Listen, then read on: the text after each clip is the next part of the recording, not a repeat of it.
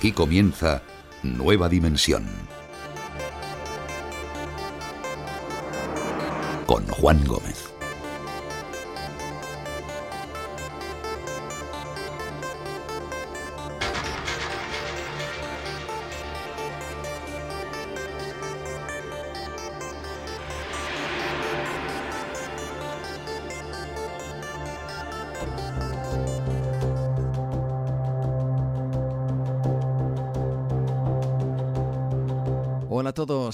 Estáis? Comenzamos nuestra aventura, comenzamos nuestra mirada por la ventana al misterio.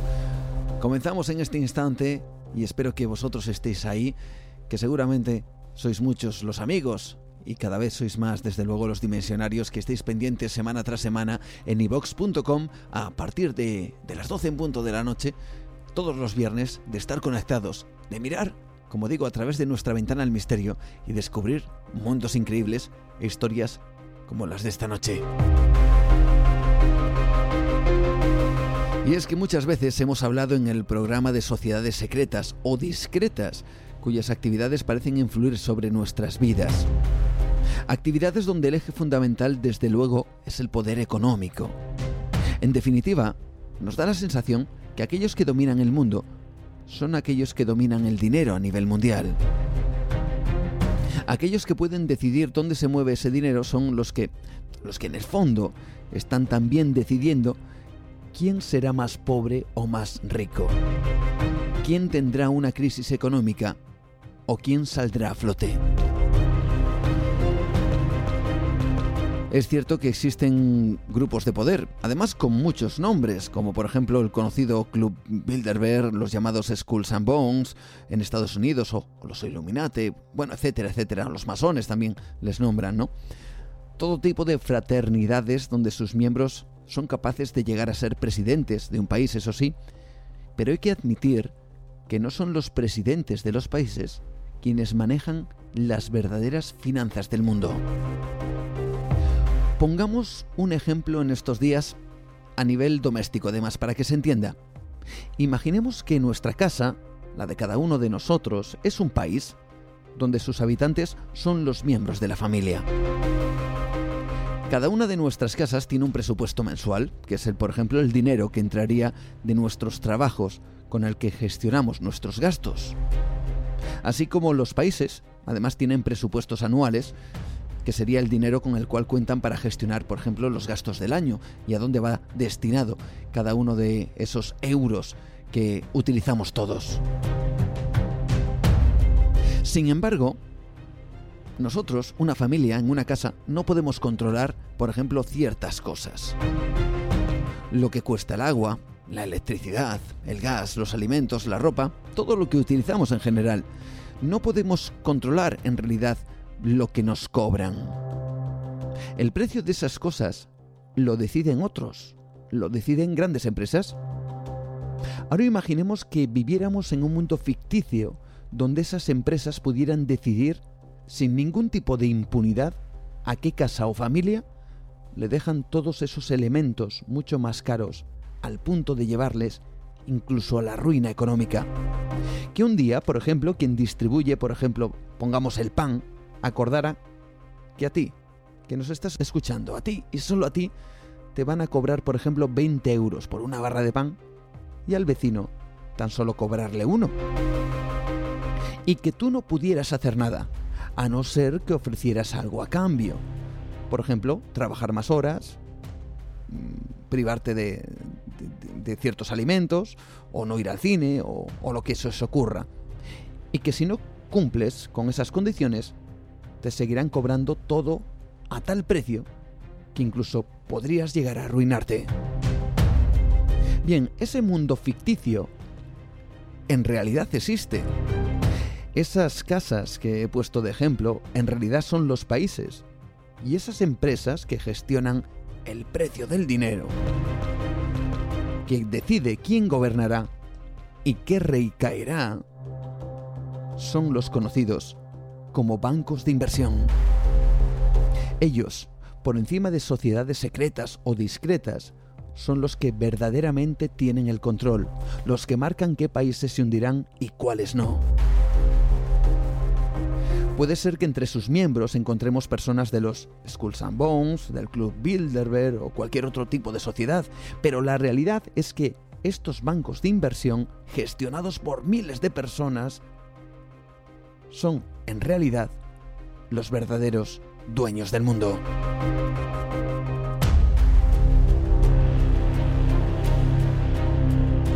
Bien, esta noche vamos a descubrir cómo funcionan cómo pueden hacer caer toda una economía de un país, llevarle al desastre o a la más salvaje de las hambrunas con tal de subir la cuota de beneficios.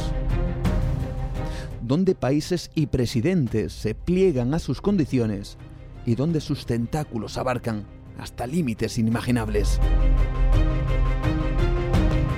Esta noche hablamos con Miguel Ángel Ruiz sobre los auténticos dueños del mundo.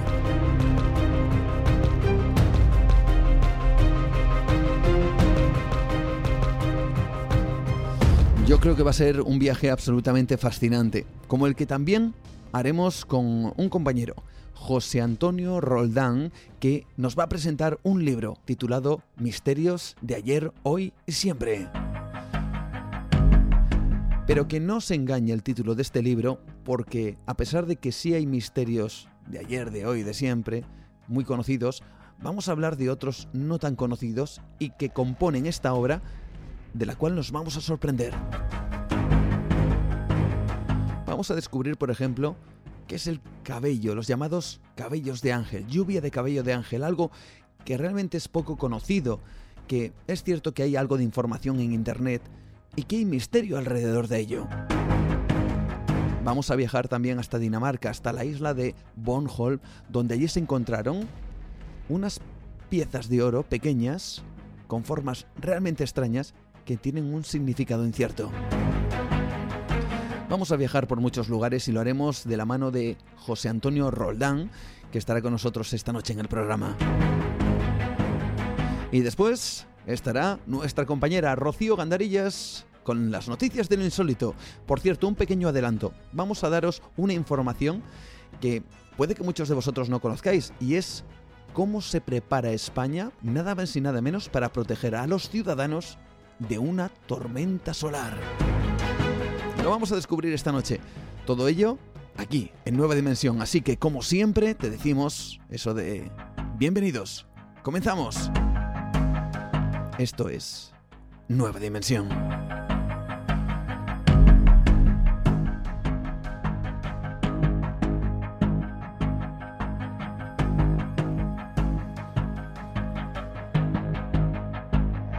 Y ahora sí, vamos a viajar, a conocer quiénes son los verdaderos dueños del mundo, quiénes son los que verdaderamente, independientemente de, fraternidades, de sociedades secretas o discretas, son los que manejan el verdadero destino de los países y evidentemente, por extensión, nuestro propio destino, el de los ciudadanos de esos países. Ahora mismo, con Miguel Ángel Ruiz, hablamos de los dueños del mundo. No te lo pierdas. Nueva Dimensión con Juan Gómez. Sé que estáis ahí. Percibo vuestra presencia. Sé que tenéis miedo. Teméis el cambio. Yo no conozco el futuro. No he venido para deciros cómo acabará todo esto. Al contrario, he venido a deciros cómo va a comenzar. Voy a colgar el teléfono. Y luego voy a enseñarles a todos lo que vosotros no queréis que vean. Les enseñaré un mundo, sin reglas y sin controles, sin límites ni fronteras. Un mundo donde cualquier cosa sea posible. Lo que hagamos después es una decisión que dejo en vuestras manos.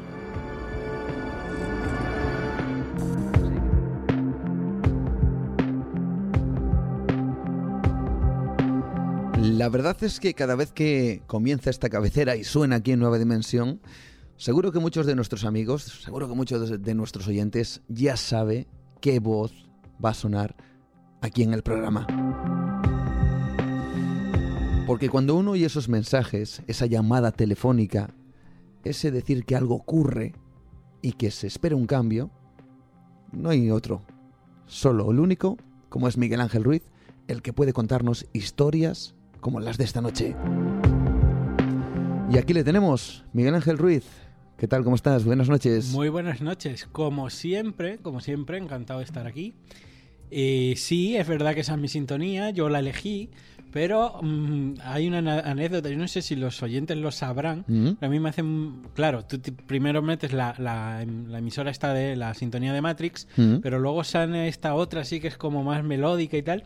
Hay que decir a los oyentes que eso fue la elección de esa sintonía que la eligió Juan, fue su, su- una especie de, de experimento de neuro Experiment- de neuromarketing. de neuromarketing que usó conmigo y que de Así alguna es. manera él decidió que esa era la sintonía para mí y, y bueno, pues ahí la tenemos. Ahí está. Esto que suena aquí de fondo. Recuerdo perfectamente pues esta melodía y tú automáticamente, Miguel Ángel, con la cabeza hiciste ese gesto como de, de seguir el ritmo y dije, está claro que esto le ha llegado a un al cerebro que sin ser consciente era como una especie de mensaje subliminal que bueno, que me dio la clave para yo creo que armonizar de manera perfecta cada vez que vengas aquí en el programa y nos cuentes cosas como las de esta noche. Y esta noche hablamos de un tema que a priori puede resultar engorroso, enrevesado para el ciudadano de a pie, pero que si lo ponemos desde una perspectiva clara y sencilla, yo estoy convencido que muchos de nuestros oyentes se van a sorprender y no sé si inquietar. ¿Tú qué opinas, Miguel Ángel? Yo creo que sí, ¿no? Vamos a hablar hoy de más de bancos que de economía, ¿no? Vamos a tratar de hacer un programa sencillo, ¿no? Sin, sin mucha carga a lo mejor de eh, pues eh, financiera o financiera o económica, como hemos hecho en otras ocasiones. Pero sí vamos a contar una historia. Una historia importante, una, una historia de la que se suele hablar muchas veces, de quién, quién maneja el mundo, quiénes son los dueños del mundo. Tema en el que además hay muchísimas eh, opiniones, muchísimas teorías de si son los Illuminati, si son los reptilianos, si son los masones. Y aquí os vamos a traer una teoría más. Una teoría que es más cercana de lo que imaginamos. Y digo que es cercana porque lo vemos todos los días en televisión, vemos noticias de ello. Quizá con ese nuevo lenguaje en donde no entendemos grandes cosas. Es cierto, esto una vez en una conferencia alguien lo preguntó, dice, bueno, antes en los libros se escribían ciertas claves, ciertas formas de escribir para que ciertas personas supieran el significado de esas frases. Ahora ya ese sistema pues prácticamente no es operativo porque todo el mundo ya sabe leer, sabe escribir, más o menos, por lo menos en este mundo occidentalizado, entonces muchos podrían acceder a esas claves, pero ahora se utiliza otro lenguaje, el lenguaje económico, dicen. ¿Eso es cierto?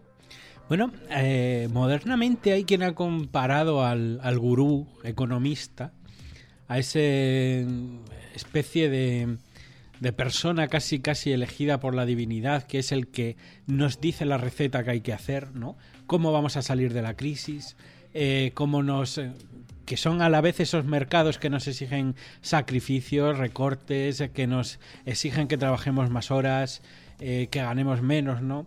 Y que lo saben porque, digamos, dominan esa implicada, esa complicada ciencia que es la económica, ¿no? La macroeconomía.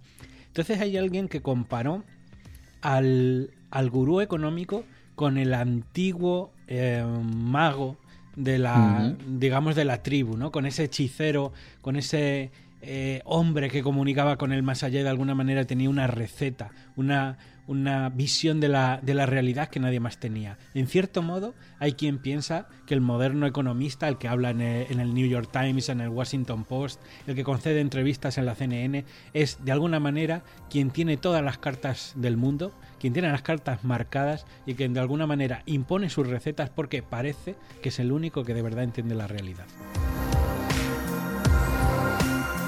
Vamos tras esa realidad. La realidad aquí en Nueva Dimensión, mirando por nuestra ventana al misterio y lo que algunos dicen conspiración y otros dicen eso, abs- absoluta realidad. Vamos a hablar de los bancos de inversión. Dices que son los verdaderos dominadores del mundo, ¿no? En cierto modo sí, porque mm, realmente, eh, bueno, se puede hablar de los mercados. eh, el poder es un, en el fondo, digamos, una gran maraña de intereses desordenados, ¿no? Está, está el mundo financiero, están los gobiernos, hay diferentes empresas, o sea, digamos que todo al final es una, una suerte de equilibrio, ¿no? Ahora mismo sociológicamente se dice que aquellos que tienen la capacidad de imponer reglas a la sociedad o de construir las reglas del juego es evidentemente el mundo financiero.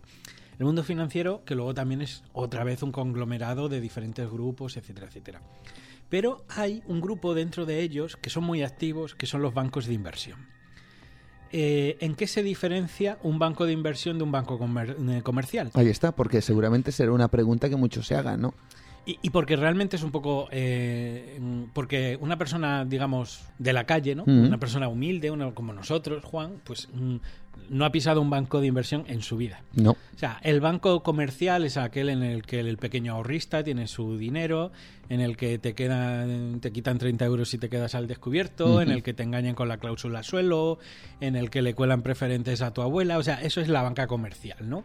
Y bueno, y es un poco pues donde tú pasas la nómina y quien te da un seguro, donde tienes la hipoteca, y que en el fondo son bancos, primero, muy vinculados a la actividad económica de un país y España, digamos, más bien estos bancos pues producen negocio, uh -huh. si nosotros vamos mal y, y, si, no sé, nos desahucian, etcétera, el banco tiene sus pérdidas y de alguna manera pues son bancos, como digo, mm, a pequeña escala. Luego hay otro tipo de banco que eh, funciona completamente diferente y digamos que sería un banco que tiene que está más orientado a la inversión a gran escala que el banco comercial. Eso es un banco que es capaz de financiar proyectos a unos niveles que, lo, que el otro tipo de bancos no puede. O sea, el típico banco que se mete a ganar dinero porque está construyendo el canal de Panamá.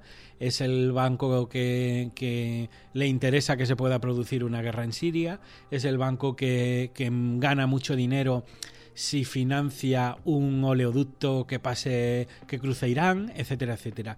Digamos, son aquellos bancos que por otro lado su dinero no está tan restringido a un país, sino que se mueve libre y absolutamente por el mundo.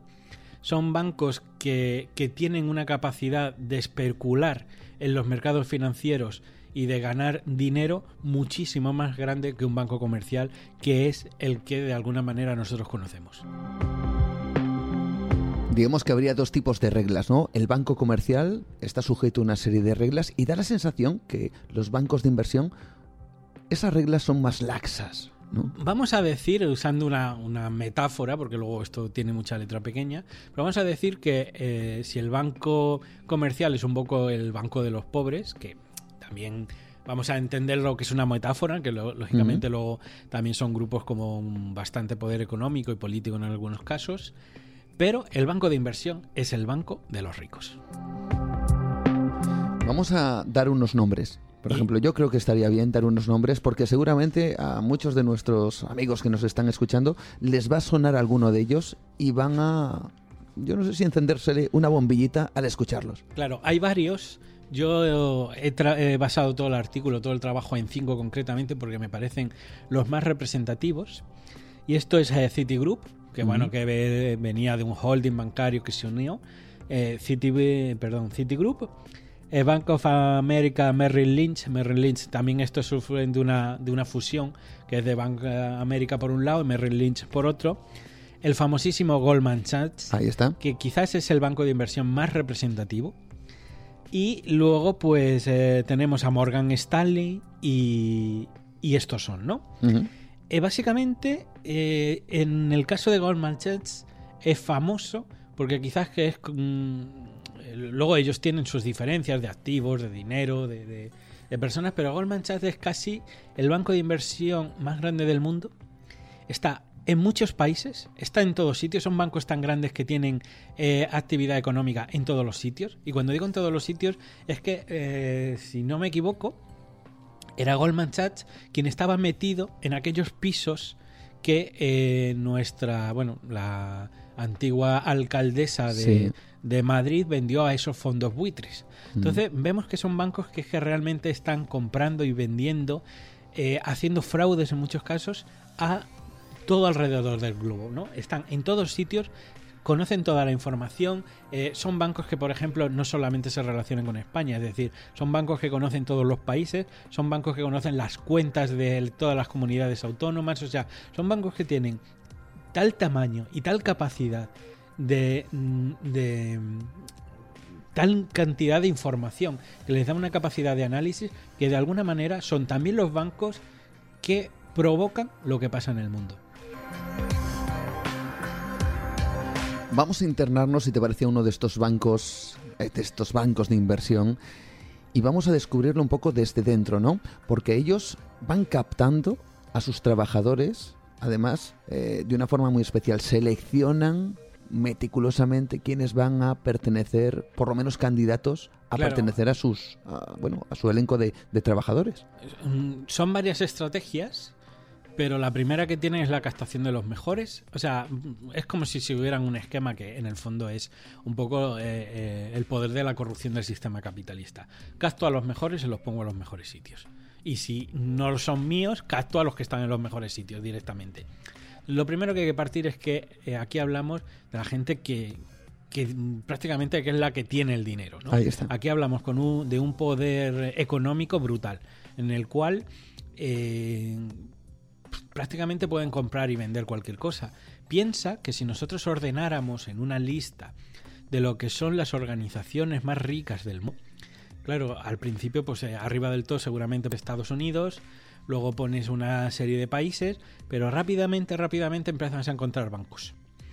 Hasta tal punto de que muchas de estas entidades, junto con empresas también, tienen más dinero que muchos países. Entonces, si tú piensas que estamos hablando a lo mejor de un país eh, un banco de inversión que tiene más dinero que Polonia, eh, qué capacidad de entrar a despachos, qué capacidad de, llamar a puertas, qué capacidad de comprar voluntades. Aquí lo vemos mucho en España a otro nivel, pero es este mismo proceso mm. de lo que se han llamado las puertas giratorias, ¿no? Como un expresidente de gobierno, según termina, pues se va de, secretario a Telefónica, a Endesa, a Resol, etcétera. Es una manera de dar gracias por lo que se ha hecho. Claro, cuando tú le das, por ejemplo, 400.000 euros anuales a una persona para que esté en un despacho que no hace nada, o sea, ni siquiera te tiene que ir, realmente tú le estás dando las gracias por algo que ha hecho para ti. Eso realmente es poco dinero, pero si esa persona está involucrado en el sector público para hacer leyes que te benefician a ti, realmente en ese sentido es barato. Entonces, cuando hablamos de, holdings, de, bancos que tienen tanto, tanto dinero, es que en el fondo pueden llegar a cualquier sitio. No solamente pueden llegar a cualquier sitio, sino además es que buscan a los mejores. En ese sentido, Goldman Sachs tuvo entre 2001 y 2009 un programa que se llamó Programa de Búsqueda Global de Líderes y que lo que hizo fue identificar eh, gracias a un convenio que firmó con 100 de las mejores universidades del mundo, eh, eh, lo que hizo fue identificar a los mil mejores estudiantes de todo el planeta. De todo el planeta. Con la idea de captarlos Claro, cuando tú más o menos estamos hablando de gente que igual todavía no ha acabado la carrera. Tú piensas lo que es para alguien joven, vamos a llamarle tiernecito, en el sentido de que luego ellos le van a, formar, le van a exigir, le van a, preparar. Claro, aquí estamos hablando eh, de que cuando un banco de este estilo llama a tu puerta, puede ser la oportunidad de tu vida. Eh, cuando vamos a decir un ingeniero aquí ahora en España, puede tener unos primeros contratos, pues no sé, a lo mejor entre 1.500 euros, 2.000, en el mejor de los casos. No creo que también una persona sin experiencia acabe ganando mucho más. Eh, si es un banco de este estilo, tú a lo mejor eh, como primer empleo estamos hablando, hablando de unos 70.000 euros anuales. O sea, realmente eso es mucho más dinero del que te va a dar eh, cualquiera de, de, los otros, ¿no? Y ese sería, digamos, el sueldo mm, para empezar. A la que te vaya un poquito bien, puedes subir, doblar, subirte unos 150.000 y luego, si eres bueno y realmente eh, consigues, digamos, eh, más que asimilar la cultura de empresa, soportarla, eh, porque en el fondo ellos te van a dar mucho, pero te van a exigir todo. O sea, es una adhesión total al banco, a trabajar infinitas horas, a querer enriquecerte, también te van a poner el mundo en bandeja. Y de alguna manera también cambiarle el chip a esa persona que viene, como bien decías, tiernecito, quizá con sus ideas y transformarle esa mentalidad para que fuera un o para que sea un auténtico depredador, ¿no? Los van a moldear, o sea, quiero decir, si tú estás aquí y subes, subes porque evidentemente te vas a convertir en un tiburón de la finanza. Es decir, eres aquel tipo de persona que va a hacer lo que haga falta por el banco, para el banco y para enriquecerte tú, porque lógicamente no es no, esto no es un bueno, no es una secta. Hasta cierto punto hay investigadores que consideran que sí, pero es lógicamente despertar en ti un hambre de beneficios, una voracidad en el que eh, todo por el dinero, ¿no? Todo por el dinero que exprime a estos... Eh, bueno, que ya de por sí es, es curioso, porque si uno ya va seleccionando las mil mentes más importantes en este aspecto, las más prometedoras para un banco de inversión, de alguna manera también se están garantizando que las gentes más poderosas que en un futuro vayan a alcanzar estén dentro de su organigrama, ¿no? Claro, bueno, gente que tiene mayor proyección, y eh, luego funciona de las dos maneras, claro. Yo quiero que estos que son, eh, digamos, eh, jóvenes promesa acaben en puestos de gestión, en puestos estratégicos, incluso en sitios públicos, porque ahí está un poco el, siempre esa unión por detrás, ¿no? Un poco en la sombra entre lo público y lo privado, pero lógicamente jamás le voy a hacer ascos a alguien que ha estado en el sector público como, como un político con contactos y que eh, evidentemente conoce ya eh, gran parte de todos los cargos de la esfera pública y que además tiene muchos eh, despachos abiertos porque ha estado ahí. un, trabajador así que además lo, lo, compro para el banco y que también va a dar, digamos de alguna manera, influencia a los que yo tengo, en el fondo la técnica es muy sencilla, que lo que están haciendo es una red de contactos a muy alto nivel. Es cierto que incluso alguno de estos trabajadores ha muerto, ¿no? Eh, bueno, sí, porque los cogen muy, muy jovencitos, ¿no? Eh, hay un, bueno, un, periodista económico que se llama Mark Roach y que eh, él, bueno, escribió un libro en el que un libro que se llama El banco, como Goldman Sachs dirige el mundo. El título es bueno, el título es eh, lógicamente. evidentemente de lo más elocuente. y quien da un poco también eh, título al artículo, porque en el fondo esto y más libros, porque no es la única fuente, pero te das cuenta cómo, cómo luego es un proceso que está muy bien pensado. ¿no? Y él lo que describe es un libro, un sistema de captación, moldeamiento e influencia. O sea, yo capto a los más jóvenes, los moldeo y con ellos uso la eh, digamos, la influencia. Cuando hablamos de moldear es porque, eh, de hecho, incluso este hombre habla de que al final los empleados de Goldman Sachs acaban siendo una especie de monjes banqueros. Eso de monje banquero eh, habrá a lo mejor si te das cuenta, es una referencia muy directa a lo que eran los templarios, que eran monjes guerreros. Mm, cambiamos lo de guerrero por banquero, porque bueno, también serían banqueros, pero hablamos de alguien que, que digamos, va a defender el banco de una manera casi religiosa. Él habla incluso de que como por dentro el banco sería una especie de secta. Eh, ¿Cómo se ilustra esto? De una manera muy sencilla. Hubo casos eh, de bueno pues de personas que, entraron, pues típicos becarios, jóvenes, que entran y que de alguna manera los obligan asimilar esa cultura de, esa cultura de, empresa. Y, hubo un caso bastante famoso en agosto de 2013 que era un joven alemán de 21 años llamado Moritz Erhardt que era un chico bueno pues que mm, trabajaba en uno de estos bancos de inversión. Eh, estaba ganando 3.200 euros en práctica, o sea, es un, es un dinero, porque es más de lo que gana aquí profesionales con carreras consolidadas y ellos hacen una cosa que le llamaban que el Magic Roundabout. Magic Roundabout en inglés significa una roundabout es una una glorieta, digamos, una rotonda, ¿no?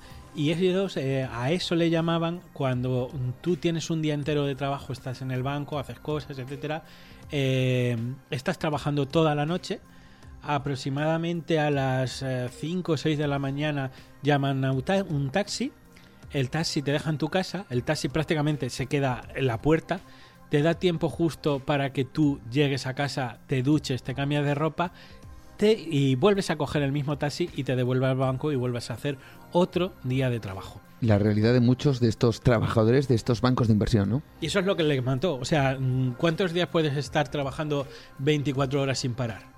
Prácticamente. Este murió por, por agotamiento, pero esa, esa manera de, resistir literalmente hasta prácticamente más allá de sus fuerzas, en este caso casi hasta la muerte, es una manera de probar al banco de que tú vas a hacer todo lo que te digan.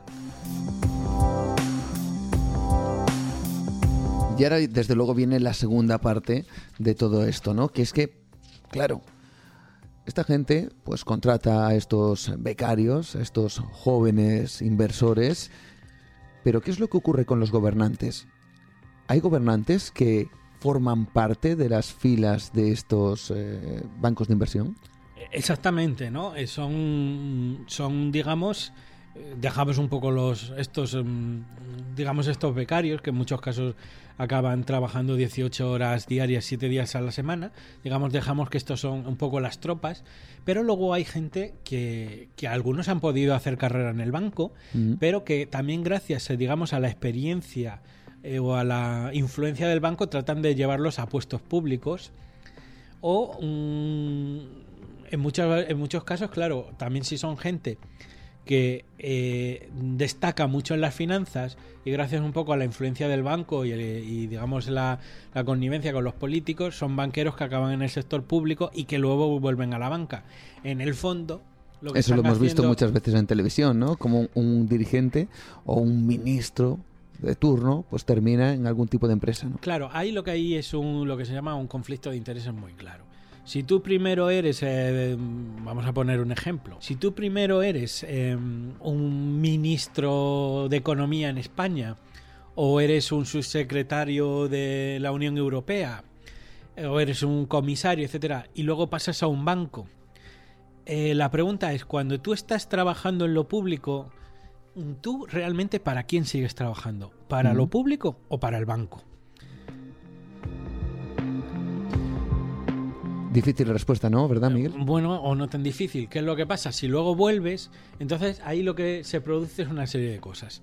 Y es que en el fondo está claro de que hay intereses comprados, está claro de que son las mismas personas las que dirigen las dos, a veces están en un lado de la trinchera y a veces en otro, pero es el mismo conglomerado de gente. Y cuando tú empiezas a poner una lista de, quién está en el banco y quién acaba en lo público, empiezan a solar una, una, serie de nombres que a mí, por ejemplo, pues me parece bastante, vamos a ver, escandalosos, ¿no? Tan escandaloso que incluso hay países que se han levantado hasta el punto de decir no vamos a permitir que tú estés en ese puesto porque nosotros tenemos miedo si tú estás ahí. Estamos hablando concretamente de José Manuel Durao Barroso, ¿sabéis? Conocido de todos. Conocido, que es portugués, ¿no? Y que fue primer ministro de Portugal. O sea, estamos hablando de, de, alguien, eh, bueno, mm, primer ministro de Portugal y es presidente de la Comisión Europea. O sea, digamos de alguien que debería ser un europeísta convencido, eh, alguien con, con, claro, con habiendo tenido una dilatada experiencia en esos puestos, es alguien que conoce prácticamente los entresijos de la Unión Europea, de la Comisión, el Parlamento etcétera, etcétera. Y resulta que a este señor le ha fichado una empresa, ¿sabrías decir el nombre? Goldman Sachs. Goldman Sachs. Goldman Sachs. Pues Goldman Sachs ha fichado a Durao Barroso, ¿no? Bueno, pues ahí vamos. Le ha fichado por 5 eh, millones de euros anuales.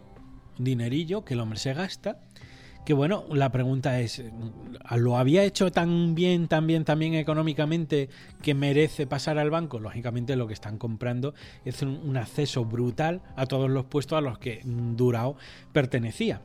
Claro, en ese sentido, eh, digamos, Francia, concretamente por su ministro de Interior, ha dicho que eso es escandaloso y que no quieren realmente de ninguna de las maneras que Durao Barroso llegue ahí por una razón porque es que antes era expresidente, como hemos dicho, de la Comisión Europea.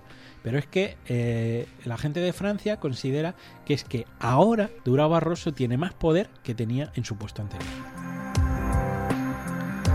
Vamos a hacer un, un, breve esquema de todo esto. Tenemos los bancos de inversión. Sus grandes tentáculos económicos llegan a todas partes, a todos los lugares. No hablamos del ciudadano, ojo que eso es otra liga, mucho menor. Hablamos de macroeconomía, de el control de la información de países enteros, de su economía y el tener la posibilidad de poder manejarla de alguna manera a través de sus dirigentes, en busca de que esos dirigentes jueguen a un lado, al otro, en favor de estos bancos de inversión, de manera que estos mismos bancos de inversión influyen directamente en el destino, en el futuro de los países de este planeta, ¿no? Claro, pero al final lo que te digo que es que entre los dos construyen la, economía que nosotros conocemos, porque al final es la que de alguna manera condiciona nuestras vidas, ¿no?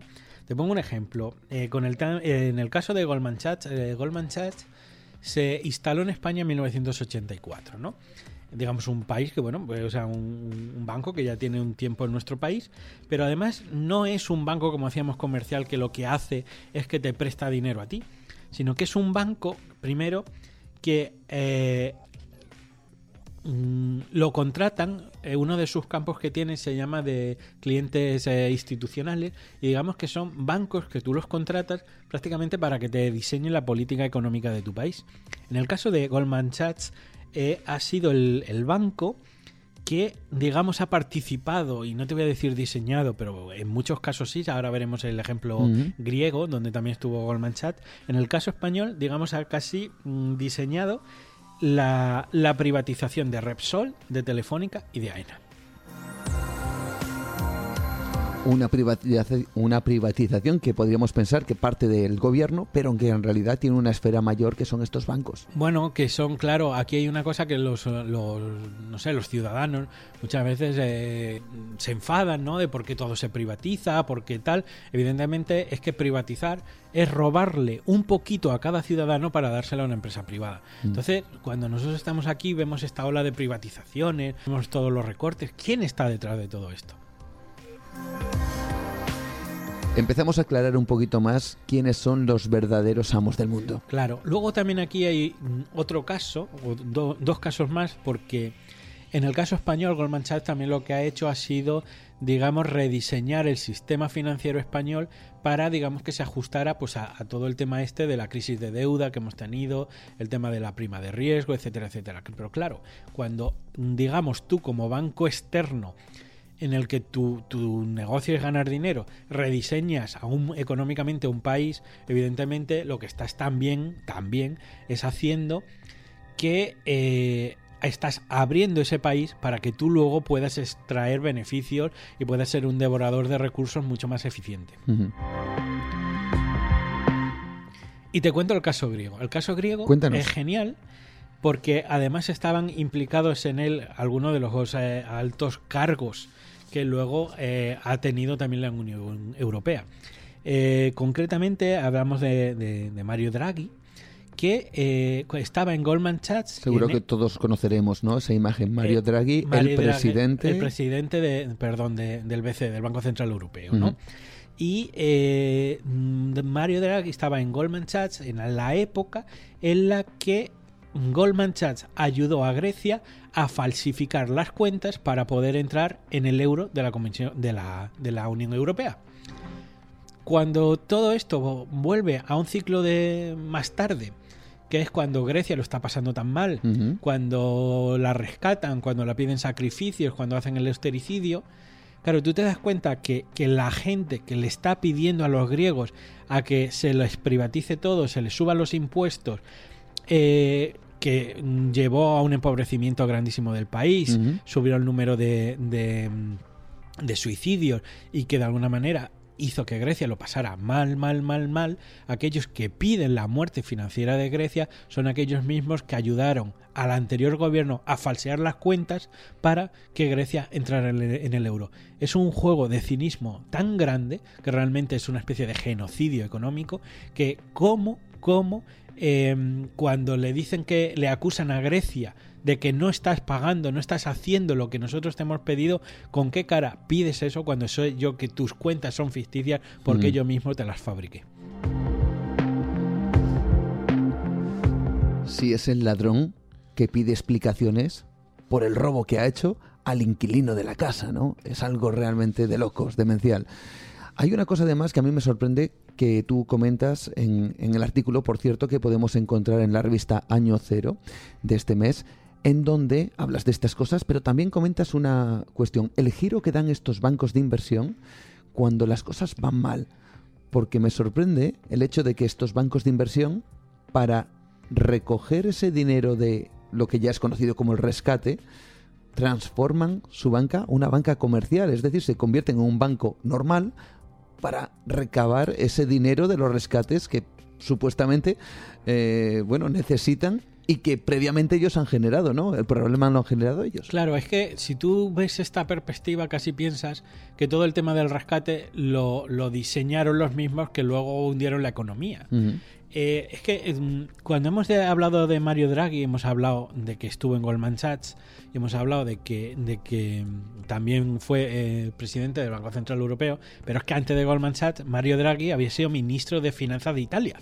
Entonces, que son unos saltos de lo público a lo privado, porque recordemos que Italia, que luego también pusieron a, Mario Monti cuando la, la otro, otro Goldman Sachs, cuando la economía fue mal, eh, realmente son gente que, que, como está a los dos lados de la balanza, cuando se producen estos fraudes tan grandes como por ejemplo ha sido el rescate, el rescate con dinero público a la banca, es que realmente mm, son al mismo tiempo los saqueadores y los saqueados.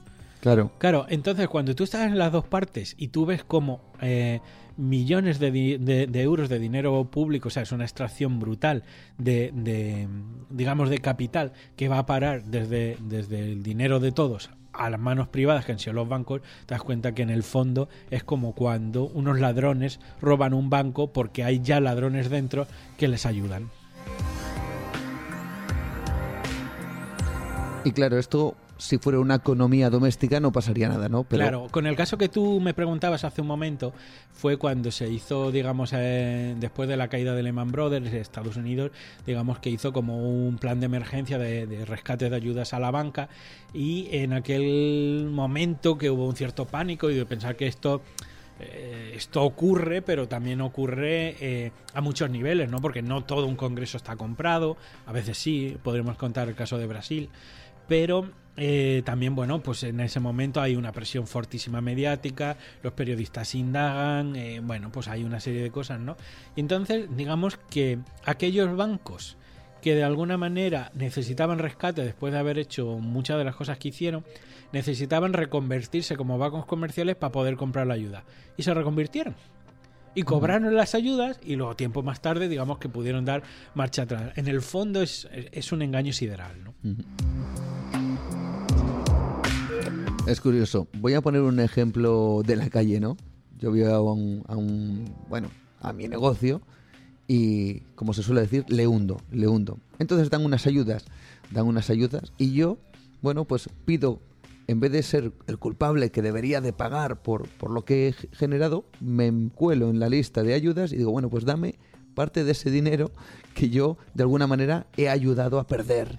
Es curioso. Claro, realmente es que lo que hablamos es un entramado mm, financiero legal tan complejo donde como te digo hay mentes sin, que por un lado están como muy fanatizadas en el sentido de que de que están en la cima del mundo tienen unos egos mm, brutales eh, son los que deciden qué país sube quién sube quién quién quién muere quién vive en el planeta mm. no que que luego y son gente súper inteligente y además tienen la sartén por el mango, con lo cual hacen unas barbaridades porque si de todo esto de llevarse el dinero público, etcétera, etcétera, te cuento que mm, aquellos bancos que fueron rescatados, especialmente por ejemplo el caso de Lehman Brothers, no recuerdo ahora quién era su presidente ejecutivo en, en aquella época, fue gente que cuando los bancos cayeron porque además rescatados por dinero público se activaron una serie de cláusulas que se llamaron eh, paracaídas eh, dorados, que es que si el banco, por lo que sea, eh, es como decir, eh, tú has quebrado, el banco ha quebrado, estando, tú de, estando tú de jefe, tú te vas, pero dices, no, pero es que yo tengo una cláusula que cuando me fuera del banco me llevo 54 millones de euros, o de dólares en este caso, y se los llevaron. Entonces son gente que cobró primas millonarias en los, al mismo tiempo en el que con dinero público se estaba pagando los bancos. O sea, realmente de lejos. Es, son unos caras duras brutales. ¿no? Y cuando todo este sistema se viene abajo, lo de las hipotecas basura, lo de lo que todos ya conocemos, bueno, pues lejos de dar marcha atrás, esto es muy interesante, me gustaría que lo comentaras, el tema de la comida.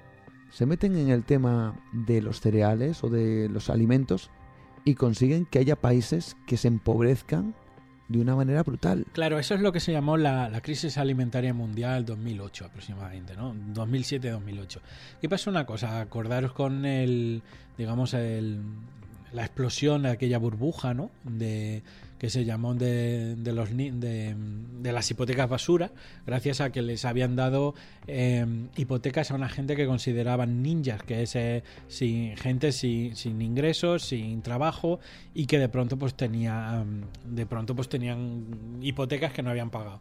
Eh, digamos que los, bancos lo que habían hecho es una especie de sistema piramidal de fraudes en el sentido de que cogían hipotecas que tenían mucho riesgo de impago, las recalificaban, las mezclaban con otro, consideraban, también de alguna manera pagaban a las agencias de calificación y eh, las vendían como, como hipotecas de, de, muy alta calidad. Cuando aquello en el fondo empezaron a impagar, todo se fue al suelo. ¿Qué es lo que pasa? Que teníamos una banca, que en el fondo una banca de inversión en el fondo es una devoradora de recursos, o sea, es como si fuera una grandísima sanguijuela mundial donde van sacando dinero de todos lados cuando la burbuja inmobiliaria se vino abajo, pues todos estos bancos simplemente empezaron como, como, como son, ¿no? Carroñeros a buscar otros, eh, otros fines y lo encontraron en la especulación con alimentos. Entonces empezaron a comprar y vender, eh, mm, digamos, en los mercados. Concretamente, por ejemplo, Chicago tiene muchos mercados, eh, un gran mercado que son de materias primas, de cereales, de arroz, etcétera. Entonces eh, empezaron a, especular, a sacar el dinero que no podían sacar de otro lado ahí con el tema de que consiguieron, digamos, eh, si se ve el gráfico, eh, el aumento de, los precios de, sobre todo de cereales en el mundo, aumentó hasta tal punto que algunas porciones, hablamos de casi unos mil millones de personas en el mundo, dejaron de poder acceder a alimentos por la especulación alimentaria. Claro, aquello esto provocó altercados, provocó una serie de manifestaciones, las cosas se pusieron tensos y luego pues fueron a otro elemento, ¿no? Y, digamos que en el fondo este es en el, día a día un poco de la banca, pero el problema es que tienen tanto poder, porque son ellos el poder, que nadie les puede parar.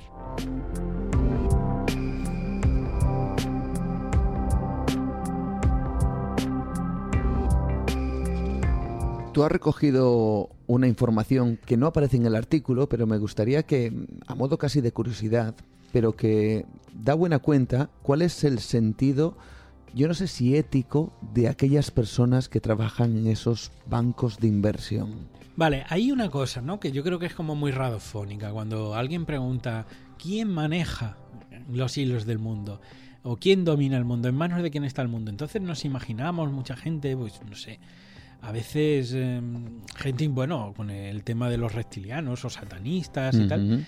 Y hay un libro que a mí me llama mucho la atención, que es em, un libro de, de, un financiero, de un economista que se llama Laurent Febre, que tiene un libro que se llama Directo al infierno.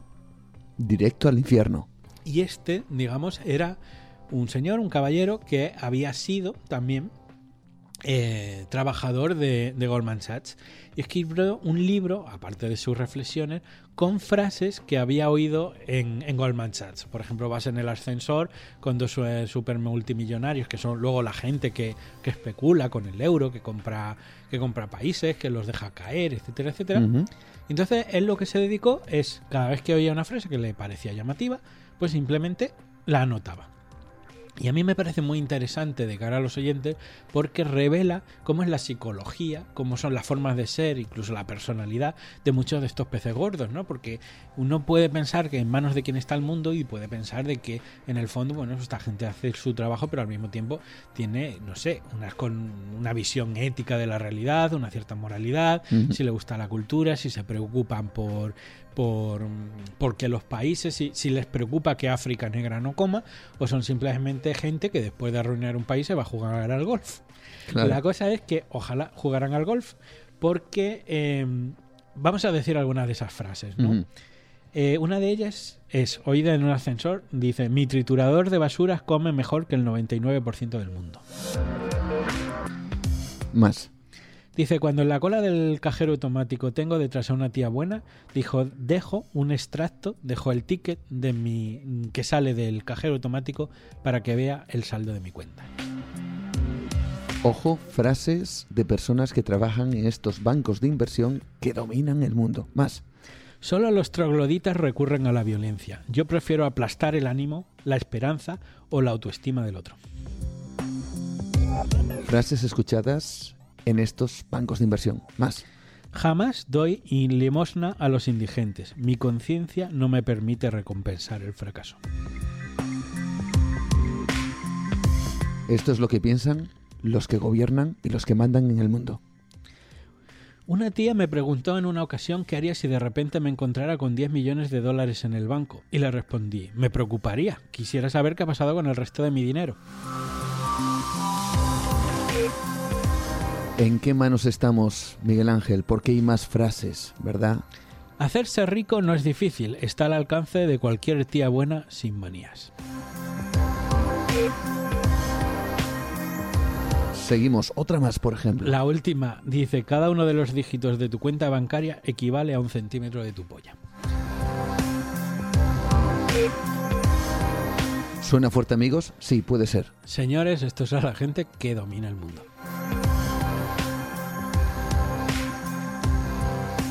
Y me gustaría hablar de dos declaraciones que hicieron eh, nada más y nada menos que Lloyd Bankfeig, si no sé si lo he dicho bien, declaraciones del presidente de uno de estos bancos de inversión y que dijo prácticamente que él hacía el trabajo de Dios.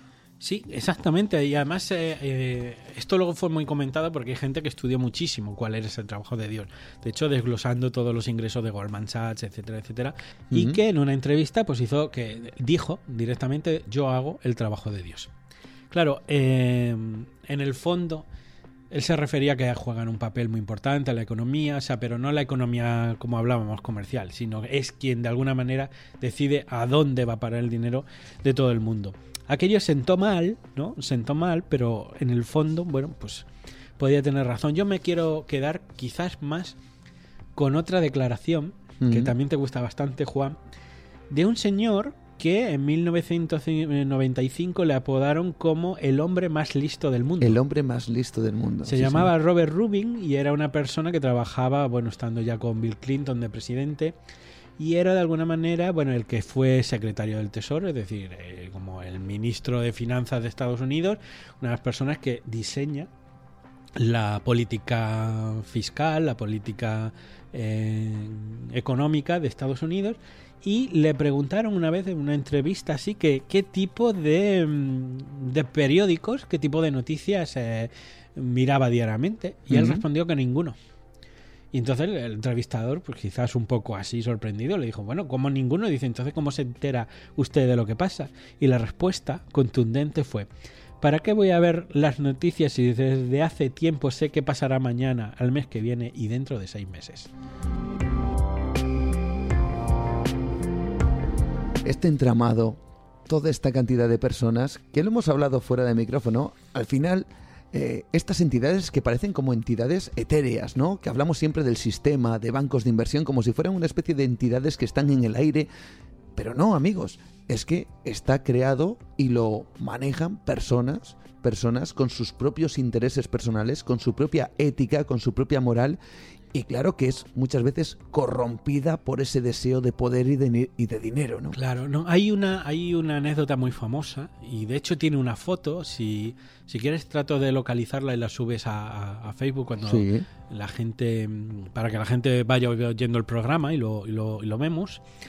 Que a mí es una anécdota que me da miedo, pero me parece tremendamente digamos, eh, elocuente de todo esto que estamos hablando en, España, cuando Zapatero estuvo a un tris que, bueno, pues de eh, estaba sufría especulación con la prima de riesgo y tenían que aprobarle un, casi darle un rescate y tenía un poco que, que digamos, sacar adelante el país. Zapatero, si no recuerdo mal, tuvo en Nueva York un desayuno con los presidentes, con los eh, presidentes ejecutivos de los mayores bancos de inversión del mundo, estos y algunos otros. Y la, de alguna manera, luego Zapatero lo contó en un libro que, era como 600 días de, de, tensión, no recuerdo ahora el título del libro de Zapatero, pero Zapatero lo que decía es que él se vio allí casi como un becario frente a muchos de estos eh, presidentes de, bancos de inversión, los más poderosos del mundo, explicándoles qué política eh, iba a hacer España y tratando de convencerles de que no le dejaran caer. Lo gracioso de esto es que eh, hubo una persona que se llamaba Joe Biden, que era su secretario de Estado, que, estaba con Obama, y que por medio de esto allí le dijeron que solo iban a creer a Zapatero que le, que, o sea, le prestaban dinero en unas condiciones si tomaba Mm, decisiones que le hicieran sufrir a fondo. Si no veían que él sufría a fondo tomando decisiones, mm. jamás iban a dejar que España tirara para arriba. ¿Cuáles eran esas decisiones? Todo el paquete de recortes que empezó a aplicar Zapatero. Son estos bancos ni los Illuminati, ni los reptilianos, ni estas sociedades secretas ocultas, que puede que tengan su bueno, en caso de que, que existan, eh, que tengan pues su, su, su, parte de poder, pero desde luego nada que ver con estos bancos de inversión que son los que tienen la sartén, como bien decías al principio, la sartén, por el mango en este tipo de cuestiones. Miguel Ángel Ruiz, un verdadero placer que nos hayas ilustrado con esta música de fondo, que sé que has estado moviendo la cabeza al ritmo de ella, a la vez que nos has estado amueblando la nuestra y la de nuestros oyentes con estas informaciones, con estas pildoritas, que puede que alguno ahora mismo se esté pensando, bueno, ¿en manos de quién estamos, no? Pues sí, esta es la, gran conclusión. Espero que eh, hayamos dado un poquito, ¿no? Una descripción del mundo y, como siempre, hasta la próxima. Un verdadero placer, Miguel Ángel.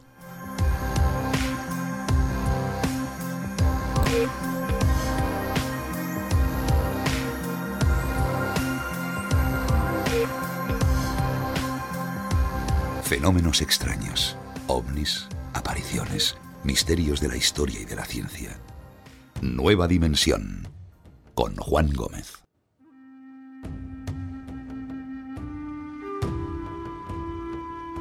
La verdad es que cada vez que llega Miguel Ángel Ruiz aquí en el programa nos quedamos muchas veces impactados ante las historias que nos trae y ante esos artículos que, como hemos podido comprobar durante este mes, pues están en la revista Año Cero y donde también nos cuenta muchos detalles acerca de estos bancos de inversión. Volveremos en un futuro, desde luego que sí, estar con nuestro compañero. Vamos a seguir adelante, continuamos. Espero que con vuestra compañía, aquí, en Nueva Dimensión.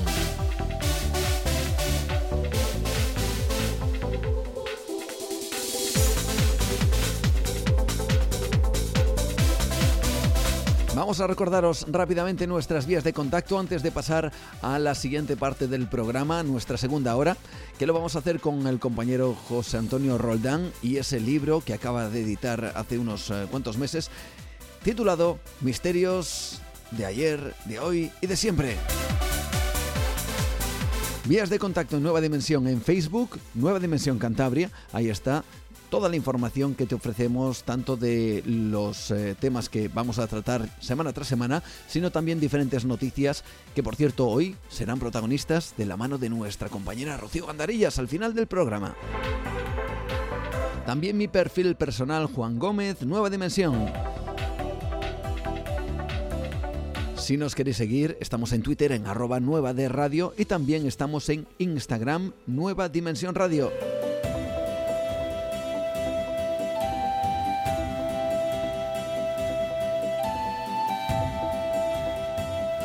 Y ahora sí entramos en nuestra segunda hora y vamos a viajar por diferentes lugares del mundo en busca de esos misterios de siempre, pero también de otros más insólitos que espero que os sorprendan. De nuevo con José Antonio Roldán, aquí en Nueva Dimensión, presentándonos su obra, su trabajo y presentándonos esos misterios que son de ayer, de hoy y de siempre.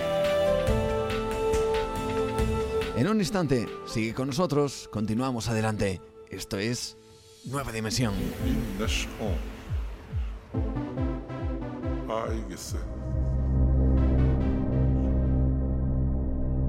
Con Juan Gómez descubre todo lo que representa un enigma para el ser humano y rompe las barreras de lo establecido.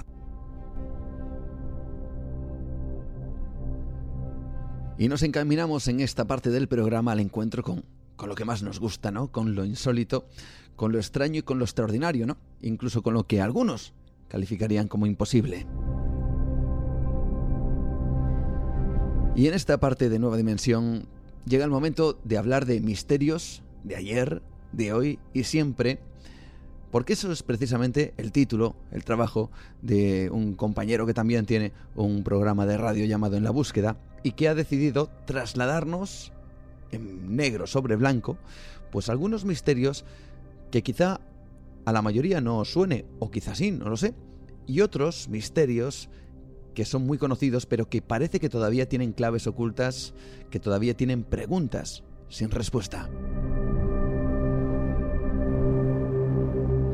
Esta noche hablamos con José Antonio Roldán, el creador de ese libro y que lleva ese título precisamente, Misterios, ayer, hoy y siempre, de ediciones oblicuas, y que esta noche está con nosotros acompañándonos para descubrir al menos una parte de esa obra. ¿Qué tal? Buenas noches, José Antonio, un placer, ¿cómo estás? Hola, muy buenas noches. Pues encantado aquí de escucharte, de cruzar esta nueva dimensión y de hablar, como tú bien dices, de algo que nos une a los buscadores, ¿no? De, misterios por descubrir y por encontrar respuestas, que de eso se trata. Claro que sí. Intentamos por lo menos hacerlo a través de programas como este o programas como, como el que tú codiriges y copresentas, ¿no? Eh, y que también te dedicas a la investigación y a divulgar este tipo de cuestiones en libros como el que has presentado el año pasado y que ahora mismo tenemos aquí en el programa. Cuéntanos, ¿cómo decides meterte en estos berenjenales y hablar de las historias que cuentas en esta última obra? Bueno, en, esta, en estos berenjenales llevo ya muchísimos años eh, porque, bueno, en este caso tuve la suerte de nacer en una familia eh, que siempre ha gustado de los misterios, hay, incluso historias que nos remontan a decenas de años también tuve la suerte de contar con, con, mi hermana Marisol, que es más grande que yo, Marisol Roldán, y que bueno que algunos oyentes conocerán porque también está dedicada a los temas de, misterio y a la divulgación. Y el libro en sí, el que traemos hoy al programa, pues es una consecuencia de todo esto, como también lo fueron mis anteriores libros de, ensayo, ¿no? los, los dos que tengo que son novelas de humor, porque bueno, porque uno cuando se dedica a los temas de misterio, eh, ante todo quiere conocer testimonios y, nuevas temáticas, nuevas, nuevos misterios, ¿no? De los testimonios nacieron los dos libros anteriores de, ensayo y de, unos temas que estaban ahí que a mí me parecían que, que por qué no se deberían tratar y por qué están un poco, en algunos de ellos, eh, menos tratados en, los programas de divulgación, por ejemplo, o en, los libros, pues y es algo que me interesaba porque al fin y al cabo lo que se trata es, de compartir lo que a uno le, le inquieta ¿no? y, le, y le mueve con los demás buscadores, pues de ahí, ahí nace el libro, es un es un compendio de, por ejemplo, de, temas, de, lo que se dicen de, de, esos casos o de esos misterios y es una compilación, ¿no? Para, para ver si entre todos conseguimos haya respuestas que quizás hoy no, no la podemos encontrar, pero si nos unimos entre todos y hacemos una especie de SETIAM home y unimos nuestras cabezas, esos ordenadores pensantes que, algunos pues lo tienen ahí en el stand-by y nos ponemos todos a intentar despejar incógnitas, pues yo creo que poquito a poco iremos despejando, ¿no? Hay muchísimas incógnitas y yo creo que si nos unimos sí que vamos a ir haciendo.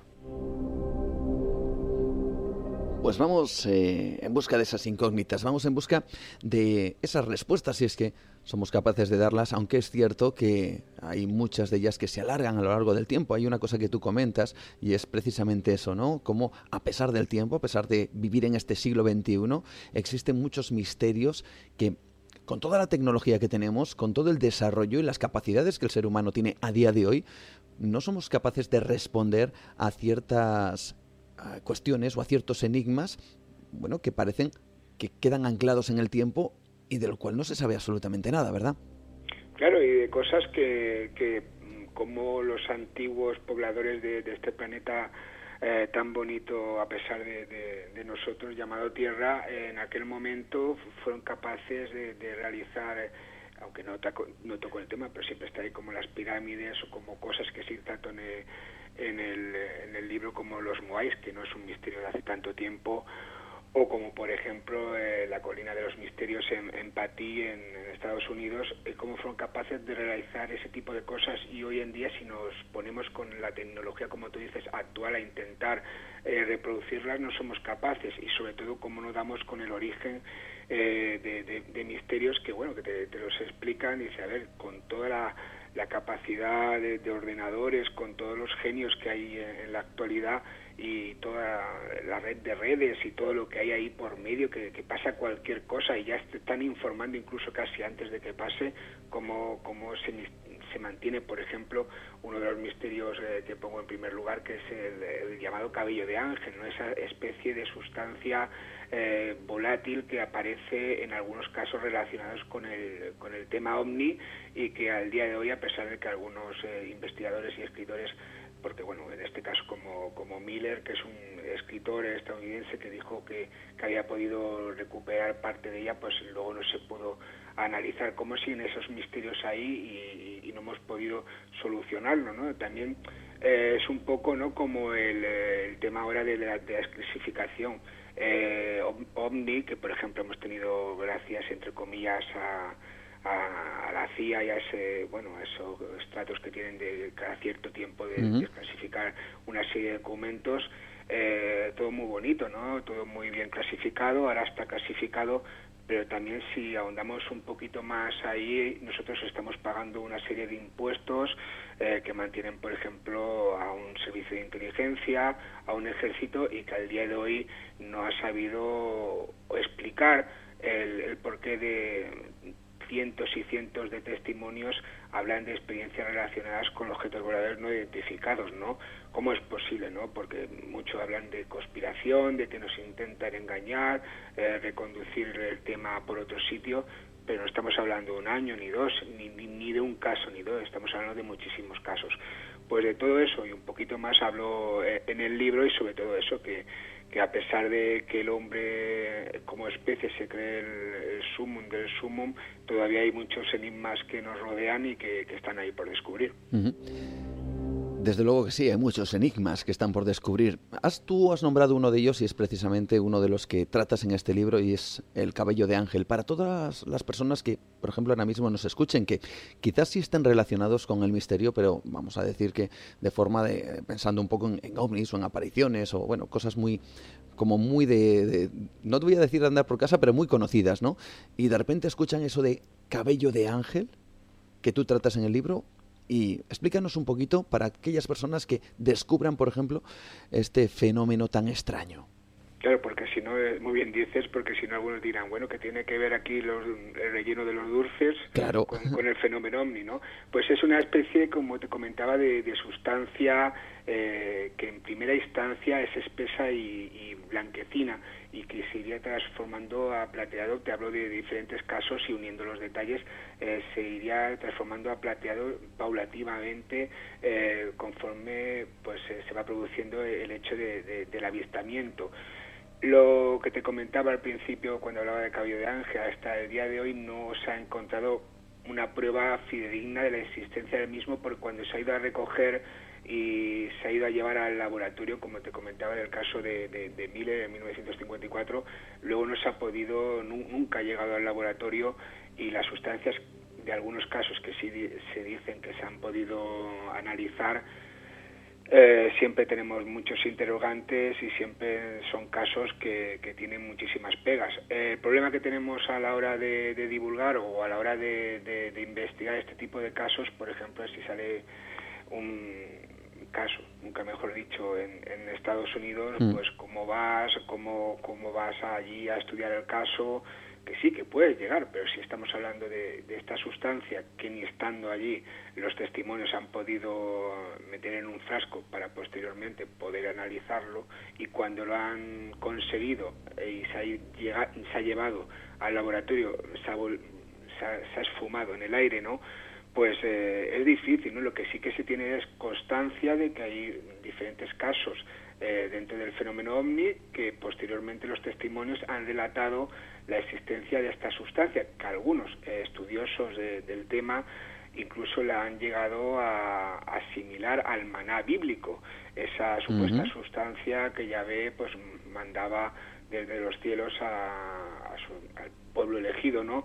Para que se pudieran mantener en su travesía durante el desierto, ¿no? En este caso no tenemos eh, constancia de que ningún testimonio haya podido probarla ni intentar decir, bueno, es maná, ya que está ahí vamos a, probarla, sino que, como te comentaba, sí que está relacionada con el, fenómeno OVNI y también se han dado algunos casos eh, cuando ha habido alguna supuesta aparición mariana y también se habla de, la aparición de esta sustancia tras tras la aparición, nunca mejor dicho, de, la supuesta Virgen. Ya verás que yo siempre digo supuesto teóricamente mm. y todo esto porque no lo sé. No puedo engañar a, los, al oyente que me está escuchando, al amigo buscador o buscadora, porque no, no hay constancia fidedigna de, de, alguna de estas cosas, cuando lógicamente sí que hay, ¿sabes? producir algún tipo de análisis o hay constancia física de lo que se comenta, pues sí que afirmo, ¿no? Pero mientras tanto, no, lo que sí que se tiene constancia es de que hay testimonios y de que hay casos, como te comentaba, el del 1 de febrero de 1954 en, en la localidad de Puente, en California, que el señor Daly, pues... Eh, ve una serie de, de fenómenos extraños en su campo, va y comprueba que la aparición de esta sustancia. Esto lo sabemos a través, a través del, escritor eh, Miller, que él comenta que, la había, que le dio tiempo de llegar, de, de, meterla en un frasco y que esa sustancia pues eh, no llegó al laboratorio porque se esfumó, ¿no? Desapareció, ¿no? Eh, es un misterio que está ahí y que en algunos casos está, pero se ha tenido como, como comento, ¿no? En el, en el subtítulo de, este capítulo eh, como un misterio marginal, que también los hay muchos dentro del fenómeno ovni, que luego hay personas que, por ejemplo, pueden indagar un poco más sobre el cabello de ángel y lo meten un poco más en el fenómeno mariano, como suele suceder en, muchísimos casos dentro de la temática misteriosa, que según quien, quien lo estudie, ¿no? pues lo, enfoca desde una manera u otra. Aunque es cierto que cuando uno, por ejemplo, cualquiera que nos esté escuchando, entre en internet y busque cabello de ángel misterio, por ejemplo, y le dé imágenes, sí se va a encontrar imágenes Vamos a decir que con esos elementos que tú has descrito, pero claro, una cosa es eh, las pruebas fehacientes y otra cosa es Internet, ¿no? Que muchas veces tiene esa capacidad, por un lado, de traernos las imágenes de, de eso que otros han, han, visto y por otro lado la capacidad de engañarnos con esas imágenes, porque eso que vemos en Internet, por ejemplo, del cabello de ángel, es cierto, ¿no? Es cierto, esas imágenes que se ven para que todo el mundo que nos está escuchando lo tenga un poquito claro, cada, cuando esos buscadores, como tú dices, intenten indagar sobre casos como este? Son casos que hay que mantener siempre entre pinzas. Si, si veréis las imágenes, tú que las has visto, eh, son casos, la mayoría de ellos antiguos. En este caso no se le puede achacar a San Photoshop eh, la culpabilidad de, esas imágenes, pero sí que se tiene solo la constancia de la imagen. Y en este caso no solo podemos eh, valernos de la imagen para decir, bueno, estamos hasta ante una sustancia eh, que no conocemos o es una sustancia nueva, sino que hay que analizarla. Y como te, decía antes, ni se ha podido meter en un frasco eh, y si se ha metido no ha llegado al laboratorio con las simples imágenes. Y, a tu pregunta, yo pongo mis serias dudas en la mayoría de casos eh, que se ven fotografiados como supuesto cabello de ángel, ¿no? De los testimonios es difícil porque lógicamente bastantes de ellos están muy lejanos en el tiempo pero sí que es un tema que, que, es bastante curioso y que está ahí, como siempre solemos decir en los temas de esto de relacionados con, los misterios, cuando el río suena agua lleva, ¿no? Que gana, por ejemplo, este granjero que te comentaba de Puente California, el señor Daly, en decir eh, eso en salir luego en un libro, él no gana absolutamente nada, él sencillamente eh, vio una cosa, lo comentó y punto, o sea, no, no ganaba nada, todo lo contrario, como suele suceder en muchísimos de, estos casos. Y te comentaba en Photoshop, porque por ejemplo a mí, que no tiene que ver nada con el cabello de Ángel, pero sí que me ha pasado muchísimos casos, eh, que, que te han mandado una imagen, por ejemplo, del típico círculo de las cosechas, aunque aquí en España pues ha dado, se ha dado menos, se ha dado menos y luego ir y ni siquiera eh, ir al sitio, a la localización exacta y luego ni siquiera estar ahí porque Photoshop por medio han colocado una imagen, ¿no? Y también tengo constancia de muchos investigadores y divulgadores y periodistas a lo largo y ancho del orbe terrestre que han ido a lugares y luego pues ni siquiera han existido el, el, círculo de la cosecha en sí. No hay que tener muchísimo cuidado eh, en lo que vemos en Internet en todo en general, porque hoy en día una noticia normal y corriente, tú lees cuatro periódicos y dices, a ver, aquí pasa algo raro porque una de dos, o cada uno ha visto una noticia diferente y ni siquiera te hablo de política ni, ni, ni, ni un hecho noticioso, ¿no? de un partido de fútbol, algo más más eh, sencillo y aquí cada uno ha visto un partido diferente, ¿no? Pues en este caso relacionado con los misterios más aún, ¿no? Estamos ante hechos que vemos allí, que vemos casos y luego hay que es muy difícil de, de, contrastar, ¿no? La, la, información, pero hay que hacerlo, ¿no? Que de eso se trata, ¿no? Ojalá eh, y cada vez más, por desgracia, la gente ociosa que se dedica a meter bulos o a meter cosas de este tipo, engaños en Internet, pues se dediquen a otro tipo de cosas, ¿no? Porque bastante tenemos con, con intentar estudiar eh, los misterios verdaderos, entre comillas, que hay de por sí. Seguramente ya muchos de nuestros oyentes habrán, bueno, sentido ese espíritu, ese pensamiento crítico que hay dentro de tu libro, ¿no? Sí, no es que el pensamiento crítico hay que hay que tenerlo eh, en todo en la vida, por lo menos es lo que pienso yo, y ante todo ser escéptico, pero no escéptico como tenemos eh, metido en los temas de misterio que escéptico es el que niega, no, escéptico, el vocablo escéptico es el, el que duda, el que investiga, ¿no? El que no da las cosas por sentadas para creerse todo lo que nos comentan unos y otros, pues bueno, pues eh, no, esto no es un nomba de fe. La gente que, que nos esté escuchando, pues ahora, como tú bien has dicho, cabello de ángel, internet y que mire la información, quien quiera comprar ese libro, yo encantado, que lo comenten conmigo, que lo comenten con quien quiera, pero que se informe, que miren muchas fuentes y, y que utilicen el sentido crítico ante todo, porque con eso, yo tengo muchísimos casos de gente que cuando lo he divulgado o lo han leído el caso se han puesto en contacto conmigo y me han comentado una nueva vía de investigación.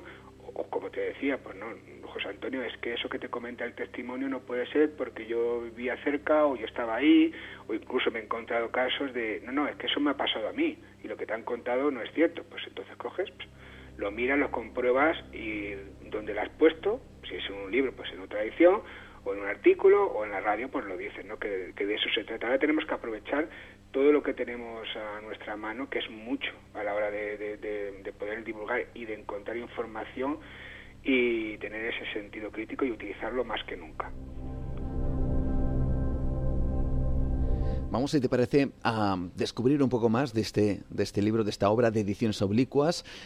Y que nos van a llevar a una isla, una isla danesa, la isla de Bornholm, en donde hace unos años se encontraron unas estatuillas de oro pequeñitas, de unos eh, pocos centímetros, que tenían formas humanas o representaciones humanas o, antropomórficas, cuanto menos, y que tú ves un misterio ahí anclado en esas figuras, ¿verdad? Que recoges en tu libro. Sí, es el misterio de los Gugu verdes, de los hombrecitos de oro, que como tú bien dices, se produce solo en 100 metros en, en, Dinamarca, en la isla de Bornholm, y el encuentro, aunque este tipo de, estatuillas muy pequeñitas eh, sí que se ha dado en, varios países cercanos y en la propia Dinamarca, es en concreto el que se realiza como, como muchos hallazgos ¿no? arqueológicos eh, y curiosos en, este mundo. Es por casualidad una serie de, arqueólogos aficionados dieron con estas pequeñas figuritas, primero con una pequeña, porque había habido unas lluvias bastante torrenciales y aparecieron excavando donde estaban ellos, pues aparecieron unas y ahí fueron excavando y nada menos que extrajeron 2.300 eh, figuritas en, un lugar que se llamaba Tierra Negra, un lugar ya de por sí con una, una especie de, porque había habido una, serie de incendios en poblados anteriores, en poblaciones antiguas, un lugar ya de por sí con, historia, ¿no? Y lo curioso del hallazgo de estos hombrecitos de, oro es en, varios en concreto de los 2.300 que la mayoría pues son representaciones pues eh, de, personas, de figuras, eh, alguna femenina, puede ser que algún, algún, algún dios y alguna pequeña escena es unos pequeños eh, de, entre ellos que aparecen si uno ve las imágenes y ahí está en el libro, pues el típico eh, EVE, el típico extraterrestre que, que, algunos testimonios en la actualidad, o no, no tan en la actualidad, pero en muchísimos casos relacionados con el fenómeno OVNI, describen ¿no? seres eh, humanoides, pero que no son en realidad humanos, con tres dedos y con una serie de características que si uno se fija eh, con detalle en ese tipo de, estatuilla, en estas, eh, sobre todo en, tres, pues verá que, es, que es curioso, ¿no? Y que hacía eh, esos hombrecillos de oro que en realidad no eran hombrecillos, sino que eran especie de bebés entre los demás, ¿no? En aquel momento, y sobre todo el hombre, la raza humana, antigua, nosotros somos ahora prácticos, ¿no? Ante todo, ¿no? Pero bueno, hay gente que hace esculturas o hace cuadros o cualquier cosa por el simple hecho de hacer arte, ¿no? pero antiguamente se hacía para, para utilización eh, para, para comer, para encontrar comida o para representar algo que se había visto o para algún tipo de, de, cosa religiosa, ¿no? Pues en este caso, ¿qué vieron o, con qué seres tenían contactos eh, estos eh, daneses de, aquella época para representar, ¿no? Para dejar constancia de, lo que habían visto, ¿no? Y luego por, ¿Por qué lo esconden? Sencillamente, eh, bueno, porque, eh, como te comentaba a través de, estos incendios y todo eso, ¿por qué lo ponen entre, entre esas 2.300 eh, figurillas? ¿no? no es algo que, que fuera de, unos pocos, sino que lo conocía toda la población de aquella zona en, aquellos momentos y ahí lo que no se puede concretar es exactamente la antigüedad, porque a pesar de que el hallazgo se hace de 1985, sí que soy, doy una serie de datos, pero no se tiene una constancia exacta de, la antigüedad de los mismos, pero sí que tiene varias varios cientos de años y es eso, sobre todo estas figuritas, estas pequeñas figuritas que por qué eh, se representan como si fuera el típico extraterrestre eh, que algunos testimonios eh, describen en sus casos. Figuras pequeñitas, figuras todo el mundo que quiera interesarse por, por, estas imágenes puede entrar en internet, buscarlas, figuras pequeñas doradas que se encontraron en esa isla de Bornholm en, Dinamarca, o perteneciente a Dinamarca, y sí es cierto que nos encontramos eh, figuras estilizadas que parecen tener una especie de, de cinturón que parecen tener algo que asemeja como si fueran la columna vertebral, pero tremendamente destacada. También hay otras figuras que tienen ese aspecto, ¿no? El aspecto que todos tenemos quizá en el inconsciente colectivo de ese ser, de ese personaje que, como bien dice José Antonio, describe muchos testigos sobre, bueno, pues vamos a decir que visitantes venidos de quién sabe dónde realmente fascinante. Yo creo que es un libro en donde nos vamos a encontrar sorpresas, porque una de ellas quizás sea estas figuras, pero otra puede ser si viajamos a Estados Unidos encontrarnos nada más y nada menos que un enclave más enigmático que el propio Stonehenge, ¿no? El famoso círculo de piedras que en este caso está en el Reino Unido, pero en Estados Unidos, ¿cierto? Sí, bueno, no sé si más, pero más o menos igual lo que, al igual que Stonehenge, no, no se conoce eh, el, ni el origen ni el por qué. Se da concretamente o se puede ubicar, se puede visitar hoy en día porque hasta han creado con bastante dinero, o sea, porque hay una que pagar bastante entrada, porque hijo mío, no sabrán el, el, origen, ni sabrán quién lo ha hecho, ni el por qué, ni el para qué, pero lo que sí saben que es que algo turístico y que pueden cobrar entrada. Eso sí que que lo saben, pero bueno, eh, estamos hablando de que, que incluso eh, se habla de, que en aquel momento, aunque se llama la colina de Patí, porque Jonathan Patí eh, es uno de los que, estuvo allí viviendo durante 25 años, desde 1835 a 1855, digamos que, que se le bautiza con el nombre de Patí y también de los cinco hijos que, que estuvieron allí con él, pero en realidad eh, cuando estás allí y cuando puedes incluso ver las imágenes eh, por, internet, eh, eso es imposible, completamente imposible que, pudiera realizarse por esa familia. Él nunca dio constancia de, que había eso en sus tierras, él hizo su cabaña, hizo allí su, su vida durante muchísimo tiempo, 20 años, luego se, se fueron la familia y nunca, nunca dejó constancia. De hecho, hasta 1930 eh, no se da el hallazgo arqueológico como, como descubierto, aunque se tenía constancia. Se le da el origen, eh, algunos eh, comentan que podía haber sido los nativos norteamericanos los creadores, aunque lo que sí se sabe a ciencia cierta que ese tipo de construcciones megalíticas ellos no la hacían, de hecho cuando comenzaron a hacer algún tipo de construcción de mayor envergadura utilizan el adobe, el adobo como, como como material y no las piedras eh, megalíticas, eh, que en este caso la, mayor es eh, de, 11 toneladas. También se habla incluso de que pudiera haber sido una serie de, monjes irlandeses que en, ese afán de ese nuevo cristianismo por expandirlo por el mundo habrían llegado allí. Lo malo de este origen, que no se sabe si, si es o no, yo personalmente lo dudo, es que lo que suele suceder en este tipo de hallazgos y cuando, bueno, si no se encuentran mm, pruebas de que te pongan a, favor de lo que tú piensas, pues siempre hay algún simpático, entre comillas, como el anticuario llamado William Goldwyn, que decide en 1936, eh, bueno, él piensa que son los irlandeses, los eh, frailes eh, monjes eh, irlandeses, quienes construyeron la colina de Patí, eh, que estamos hablando de cabañas hechas eh, estilo megalítico, como tú comentabas, muy similar a Stonehenge, pero con otro tipo de construcción, incluso como una, zona que se podía hablar incluso de una, de una mesa que en la actualidad podría, como digo en el libro, que podría ser similar a lo que se utiliza en, la medicina forense.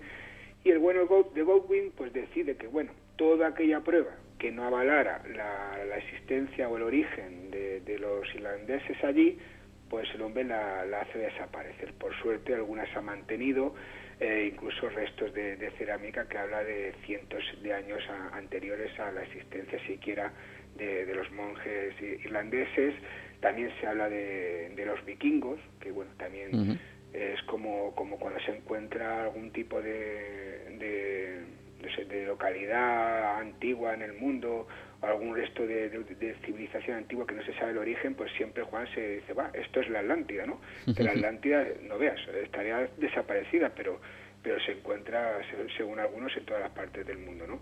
Pues en este caso exactamente igual, o sea, cuando no saben dónde es, estos fueron los vikingos que pasaron por aquí y bueno, los vikingos, que yo sepa, se dedicaban a saquear por donde iban, a hacer barbaridades y tropelías, pero no a, poner estructuras megalíticas para, para hacer, por ejemplo, rituales o sacrificios que podían haber sido o haber dado ahí. Y también pues eh, para ahí eh, no hay ningún tipo de descripción que dé un origen u otro. Quizás como te comentaba gracias a entre comillas a personas como Goldwyn como este anticuario. Pero sí que durante por ejemplo el 1 de noviembre a la salida del sol y a, y luego posteriormente con los solsticios de, verano y de invierno eh, se puede comprobar físicamente allí que eso no está puesto allí porque sí, ¿no? Como pasa en, otras partes y en otros lugares del mundo con este tipo de estructuras que están puestos ahí por algo, ¿no? Que, que surte un, efecto visual que se puede comprobar perfectamente. Y en concreto se, se comenta que una de las alineaciones astronómicas que planetarias que se dan allí pudiera asimilar a que se daba hace 4.000 años eh, entre la estrella Tuban y la estrella polar, ¿no? Es decir, que ni siquiera había idea de que pudiera existir en un futuro los, monjes eh, irlandeses, ni los vikingos, y, ni los nativos norteamericanos. Y por supuesto, ni, ni Jonathan Patty. Eh, es un origen digo que, es incierto, pero que sí que por eso lo he traído a colación en el libro, porque para mí es uno de los mayores enigmas eh, que hay, por ejemplo, en Norteamérica y que no se le da mucha importancia, que sí, que como te decía, para, para lo turístico, de, sobre todo de aquella zona, sí, también por la cercanía eh, más o menos de, de, Salem, ya todos sabemos de Salem, de las brujas de Salem, de los juicios de Salem y por eso también algunos ven también un origen, eh, una utilización ritual de, de, la colina de Patí eh, por los aquelares de aquella zona, pero estaríamos hablando también de aquelares anteriores a la llegada del hombre occidental a, la zona, porque eso ya estaba ahí. ahí a las pruebas de, de carbono 14 de algunos restos de, cerámica, pues hablan, como te comentaba, de cientos de años anteriores a la llegada del hombre occidental, por ejemplo. Son esos misterios que se enclavan en lo histórico, desde luego, y en donde eh, los historiadores se vuelven un poco locos y, extrañados ¿no? ante estos, estos descubrimientos o estas eh, construcciones ¿no? que, que, desafían al tiempo y a la historia, una vez más lo repito, que conocemos, esa historia lineal que nos dice que, que todo viene algo a ser como un partir desde cero, sigue el 1, sigue el 2, sigue el 3, sigue el 4, sigue el 5. No, amigos, puede que haya un número por ahí entre medias que se nos escape y esos números están en forma de construcciones, ¿no? En forma de estas eh, figuras pétreas que, que, nos sorprenden y al mismo tiempo nos hacen soñar, ¿no? Imaginar con, con la posibilidad de que algo extraordinario o una civilización extraordinaria pudiera haber conformado, hubiera o pudiera haber construido esas, esas, bueno, pues esas recreaciones ¿no? con piedra. Vamos, si te parece, hablando de recreaciones y piedra, a hacer el último viaje en esta entrevista que, yo creo que es eh, realmente deliciosa, descubriendo lugares que sí son conocidos, pero que al mismo tiempo tienen todavía ese enclave enigmático y esa pregunta que todavía no está respondida, ¿no? Como por ejemplo lo hemos comentado antes, ¿no? La isla de Pascua, ¿verdad? La verdad es que sí, es un lugar eh, que a pesar de que todos creemos que puede tener miles de años en sí, el misterio no tiene tantos, pero que sí que encierra muchos misterios en, sí. Y gracias a personas, por ejemplo, como la arqueóloga John, Joan Van Tilburg, eh, cada día se desentierran, nunca mejor dicho, eh, nuevos nuevos hallazgos, ¿no? Porque también hasta ahora tenemos la, la imagen, ¿no? Eh, de, de, típico Moai, de esas cabezas con sus con el bucao, con el, con el gorro, allí pues eh, como vigilantes ¿no? de los horizontes de, de, Rapa Nui, de la isla de Pascua, eh, pero uno de los últimos descubrimientos del equipo de Van es precisamente que en algunas de las canteras que, que se estaban construyendo los últimos Moais que quedaron allí eh, a medio terminar o terminado, pero sin mover, era precisamente que no solo eran las cabezas, sino que eran más. Eh, ¿Qué representan o qué representaron o el por qué se hicieron? Yo creo que a pesar de que algunos sí que han afirmado a una serie de, posibles orígenes, yo personalmente no lo sé, o sea, no puedo mentir a, la gente y decir, pues bueno, esto eran representando dioses, eran vigías, están hechos para que se vean desde el cielo, eh, por si en un futuro la gente que, que lo hizo, que mandó a hacer, pues supiera ¿no? que, estaba ahí la, la, isla de Pascua. Eh, no lo sé, lo que sí que sé es que, bueno, que hay un misterio ahí por descubrir y que en este caso sí que hay personas que, que están, otros misterios, no solo lo que os comento en el libro, sino que, otros misterios en, general, pues están un poquito más descuidados, ¿no? Pero en este caso, tanto el gobierno de Chile como como personas como Joan Van Tilburg o incluso gente que, que, vive ahí, pues están muy metidos en el tema y a pesar de que sí que lógicamente van bastantes turistas, pero sí que están muy metidos en, en averiguar nuevos datos ¿no? que, que nos sirvan para, para encontrar eh, y sobre todo para, para conocer los porqués ¿no? que, de, de una civilización que, que llegó ahí presumiblemente de, de, las Islas Marquesas en la Polinesia, se establece y un buen día pues le dan por hacer eh, los, moais y otro tipo de, de, por ejemplo, el ritual de los hombres pájaros, del misterio de Orongo, que también hablo del libro, y que representa, y otros de los enigmas que, que representan en sí los moais es cómo fueron movidos. También Joan Van Tilburg pues ha hecho una serie de, de pruebas, de prácticas con gente, de cómo pudieron llegar. También otro de los misterios, y que está muy representado y muy bien representado, por ejemplo, en la película de Rapa Nui, es eh, el porqué de las dos etnias bien diferenciadas y una de ellas muy similar a, los occidentales que había en aquel momento en, la isla. Es un lugar que si uno tiene la oportunidad de ir y, de comprobar en persona lo que lo que allí hay, ¿no? Pues en mi, en mi imagen ahí tenemos a a Fernando Jiménez del Oso en uno de los documentales que hizo, pues que, que, es uno de los lugares que dice, bueno, no quiero morirme, los musulmanes no se pueden o no deberían morirse sin ir a ver a la Meca, ¿no? Pues en este caso a mí, pues uno de los misterios que está ahí, como el de la isla de Pascua, por todos los misterios que encierran en sí, y porque no hay que rebuscar mucho para para ver el misterio, sé que está ahí, está ante nosotros y es llegar y, como se suele decir, besar el santo. Otra cosa es que sepamos algún día el origen y el, y el por qué no se, se hicieron, ¿no? Porque como te decía yo, para mi gusto y tras leer muchísimo, tras llevar mucho tema, muchos años en estos temas, y yo creo que algunos historiadores y arqueólogos pueden coincidir conmigo, el, hombre antiguo era práctico en, gran medida, ¿no? y eso no está hecho por gusto, o sea, no está hecho por, por motivo decorativo. Pues yo creo que hemos avanzado un poquito en esta historia, en este libro de misterios de ayer, de hoy y siempre, en donde nos vamos a encontrar misterios, bueno, sorprendentes, como algunos de los que nos ha descrito eh, José Antonio Roldán, su, su creador, y también vamos a adentrarnos en lugares también conocidos, pero que a pesar del tiempo siguen planteando preguntas y enigmas, como la isla de Pascua y otros diferentes lugares. Yo creo que es una recomendación clara desde aquí que hacemos en Nueva Dimensión para que todo aquel que quiera pues adquiera esta obra y se deje llevar, ¿no? Se deje yo diría que más o menos guiar de la mano y de la pluma, en este caso, de José Antonio, a través de esos misterios, como decimos, de ayer, de hoy y siempre. Así que siempre le agradeceremos a José Antonio Roldán el haber estado esta noche con nosotros y el haber compartido ese trabajo y también sus experiencias. De verdad, muchísimas gracias, José Antonio, por estar en Nueva Dimensión. Pues muchísimas gracias a ti y nada, ahí seguimos en, en la búsqueda, ¿no? en el sentido de la búsqueda de respuestas y gracias a vosotros por hacer un programa de misterios que hace muchísima falta el que haya una unión entre buscadores para conseguir las respuestas. Claro que sí.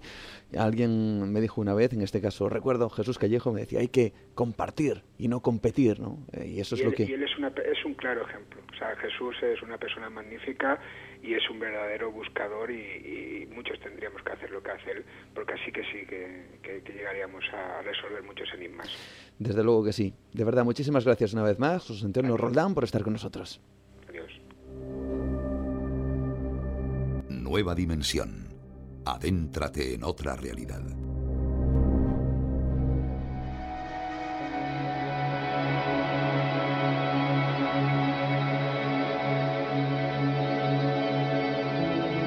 Viajes fascinantes, insólitos y, cómo no, llenos de absoluto misterio.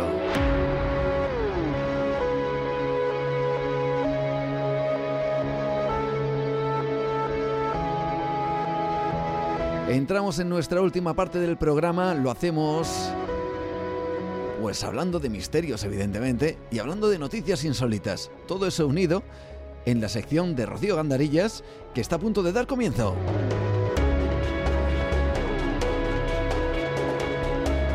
Gracias a todos los que nos seguís, los que nos hacéis los comentarios a través de nuestro podcast en ivox.com, los que lo hacéis también a través de nuestras otras vías de contacto, como es en Facebook, Nueva Dimensión Cantabria, o mi perfil personal, Juan Gómez Nueva Dimensión, también en Twitter, arroba Nueva de Radio, y también agradecer a todos los que nos escuchéis en diferentes plataformas como es edenexradio.com, lndradio.com y también en radiogredos.com. A todos vosotros, un gran saludo y ahora, sí, llega el momento de las noticias de lo insólito con Rocío Gandarillas. Y como te anunciábamos, llegan las noticias de lo insólito con Rocío Gandarillas, que ya está con nosotros aquí en Nueva Dimensión para traernos eso, noticias insólitas, curiosas y yo estoy seguro que sorprendentes. Vamos a darle la bienvenida. Hola, ¿qué tal, Rocío? ¿Cómo estás? Hola, muy buenas noches. Vamos a hablar de muchas cosas. Y vamos a hablar de esa noticia que yo creo que es recurrente aquí en Nueva Dimensión, que es la noticia que tiene o que hace referencia, yo no sé si decir al fin del mundo, pero sí a una catástrofe de algún tipo que yo no sé por qué siempre aparece semana tras semana, ¿no? Y en esta ocasión vamos a centrarnos en el Sol. Todos conocemos, seguramente, muchos amigos seguramente sabrán, dimensionarios, que hay un riesgo, ¿no? El riesgo de que una llamarada solar de gran potencia choque contra la Tierra y ésta produzca un caos, sobre todo a nivel tecnológico. Pero claro, del dicho el hecho dicen que hay mucho, mucho trecho, ¿no? El, eh, el antiguo presidente de Estados Unidos, Barack Obama, eh, puso un plan en marcha de emergencia ante ese posible fenómeno que pudiera ocurrir. Pero ¿qué pasa con España? Rocío trae una noticia que tiene que ver con eso, con el sol, con esa llamarada, con ese caos que pudiera producir y con las actuaciones en España que se realizarían en caso de que algo así ocurriera. Cuéntanos, Rocío, ¿tenemos en España un plan para, vamos a decir, defendernos de una llamarada solar? Pues así es, Juan. Parece que aquí no hemos querido quedarnos atrás. Y bueno, son seis comunidades, eh, Galicia, Asturias, País Vasco, Aragón, Castilla-La Mancha y la Comunidad Valenciana. Todas estas eh, han admitido a trámite iniciativas para la prevención de las amenazas del clima espacial. Solo Extremadura tiene aprobado un plan de acción. Solo Extremadura. Bueno, de momento hay varias comunidades, pero solo Extremadura tiene aprobado un plan de acción. Vamos a conocer más detalles porque ha habido precedentes de esa llamarada que ha caído frontalmente a la magnetosfera de la Tierra. Gracias a ella estamos vivos, evidentemente, pero ha habido sucesos que nos han alertado de que esto puede volver a ocurrir. ¿Cuáles son, Rocío? Cuéntanos. Sí, bueno, los precedentes vienen de dos historias que se han repetido inevitablemente en los medios de comunicación cuando se refieren a las amenazas del clima espacial. La primera ocurrió en 1989, cuando una eyección de plasma solar dejó inutilizado un transformador en Nueva Jersey, en Estados Unidos, y 6 millones de personas en la provincia de Quebec, en Canadá. Todos estos se quedaron sin energía eléctrica. La segunda es aún más famosa. Se denomina Evento Carrington y sucedió 130 años antes, en 1859. Una tormenta solar liquidó el telégrafo de la época, mientras en los cielos, aún más al sur de Cuba, se vislumbraron auroras boreales. Desde entonces no se ha producido ningún fenómeno de esta envergadura. Afortunadamente, porque en un mundo tan dependiente de la tecnología como el actual, nos enfrentaríamos al caos, de decenas a cientos de transformadores quedarían destruidos, hundiendo en la oscuridad incluso continentes enteros y afectando a servicios clave como el abastecimiento de agua, la salud y el transporte. Los satélites quedarían desactivados y también los GPS. Según algunos análisis, el mundo necesitaría de 4 a 10 años para recuperarse y el coste económico podría ser billonario. Seguro que algunos de estos eh, detalles que nos ha contado Rocío ya los conocíais, seguro. Quizá quien no lo conocía se ha sorprendido ante tal hecho, pero ¿qué probabilidades hay de verdad de que algo así suceda? Pues bueno, aunque es un escenario improbable, no es imposible. Existe una probabilidad superior al 1% de que nos alcance una gran tormenta solar, suficiente para tomar medidas al respecto. En comparación, la posibilidad de que se produzca una catástrofe por el impacto de un meteorito es mucho menor, dice Miguel Ángel Rodríguez, presidente de la Asociación Española de Protección Civil para el Clima Espacial. Esa probabilidad es la que llevó al ya expresidente de Estados Unidos, Barack Obama, a dictar recientemente una orden ejecutiva para que el país se prepare ante la llegada de una hipotética tormenta solar, y que ya tratamos aquí en nuestro programa. De esta forma, según el texto, el Gobierno federal debe tener la capacidad de predecir y detectar un evento extremo de clima espacial inminente, desarrollar los planes y programas necesarios para alertar a los sectores públicos y privados, reducir los riesgos en las infraestructuras críticas y poder responder y recuperarse de sus efectos. Como bien nos eh, comentaba nuestra compañera Rocío, fue un tema que ya tratamos aquí en el programa, que ya lo dimos como noticia, esa orden de Barack Obama, el expresidente ya de Estados Unidos, respecto a todo este asunto. Pero es que parece que Obama no ha sido el único, sino que en Extremadura también han tomado sus medidas respecto a esto. Cuéntanos. Pues así es, en Extremadura se han adelantado. En 2012, la Junta incluía en su Plan Territorial de Protección Civil un decálogo de recomendaciones para que los ciudadanos supieran cómo reaccionar ante una tormenta solar severa basado en los consejos del Observatorio del Clima Espacial, lo que incluye desde hacerse con un buen botiquín a desplazarse al sur si la cosa se pone muy seria. Un año después, el gobierno extremeño incorporaba normas de prevención en materia de clima espacial. Ahora son otras seis comunidades, Galicia, Asturias, País Vasco, Aragón y las últimas en sumarse, Castilla-La Mancha y Comunidad Valenciana, las que han admitido a trámite iniciativas similares. Las iniciativas recuerdan que, además de la Casa Blanca, organismos como el Registro Nacional de Emergencias Civiles del Gobierno británico, la Protección Civil de Alemania, la Comisión Europea o las propias Naciones Unidas han determinado la necesidad de desarrollar nuevas medidas de prevención e información al público ante la existencia de una nueva serie de riesgos. Bueno, ¿qué dicen estos textos de, la Junta de Extremadura? ¿Cuáles son esas acciones que a priori se deben de tomar? Pues los nuevos textos eh, comprenden la protección del funcionamiento continuado de las instituciones de gobierno y emergencia autonómicas y locales ante cualquier evento durante al menos un mes. También proponen mantener reservas estratégicas de alimentos no perecederos, de forma parecida a lo que han llevado a cabo el gobierno alemán, que tiene 150 almacenes secretos por todo el territorio, poner en marcha un nuevo sistema regional de alerta rápida con avisos al móvil de los ciudadanos o promover que todas las familias que lo deseen puedan contar con un kit básico de autoprotección ante emergencias, con completa autonomía para al menos dos semanas. Además, eh, apuestan por una semana anual para la preparación ciudadana ante las emergencias, con jornadas, eh, charlas y sesiones informativas en centros educativos y asociaciones vecinales. Otra de las medidas más destacables es la puesta en marcha de reservas suficientes de agua potable y otros suministros esenciales que puedan garantizar el funcionamiento y la autonomía durante al menos un mes de hospitales, sanatorios, centros penitenciarios o de la tercera edad.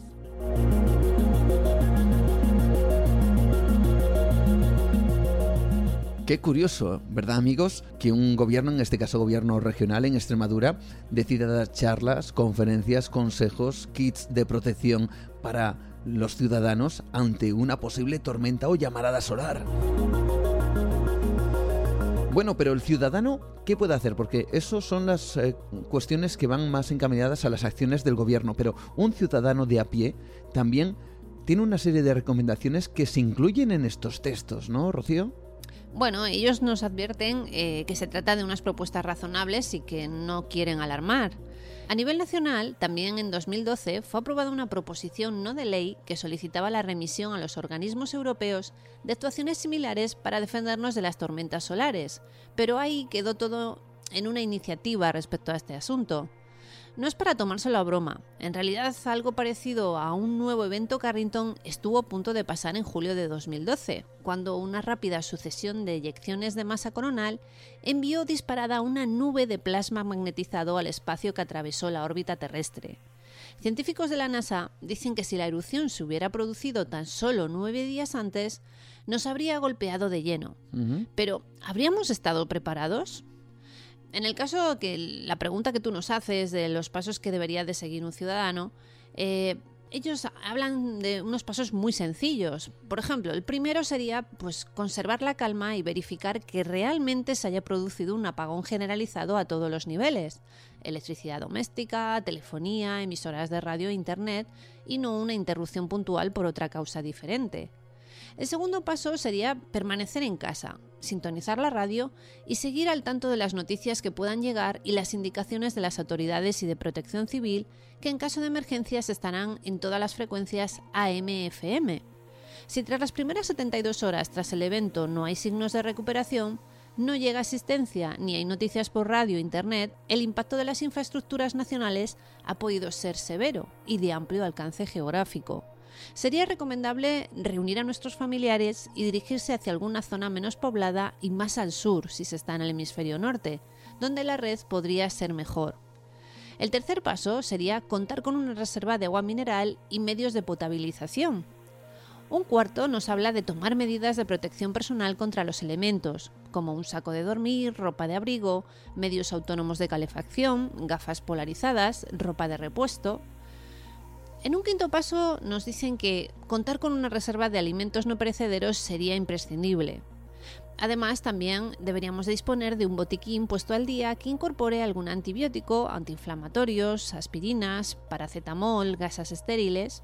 Otro de los consejos eh, sería llevar un manual en papel guardado en una bolsa hermética con técnicas básicas de orientación, acampada, técnicas de potabilización auxiliar y nociones de primeros auxilios. En este listado no podría faltar eh, los artículos de higiene personal y limpieza, como serían pañuelos de tela, papel de baño, jabón de glicerina, lejía, y además disponer de varios útiles de alto valor en emergencias, como cerillas, transistor, navaja multiusos, linterna, etc.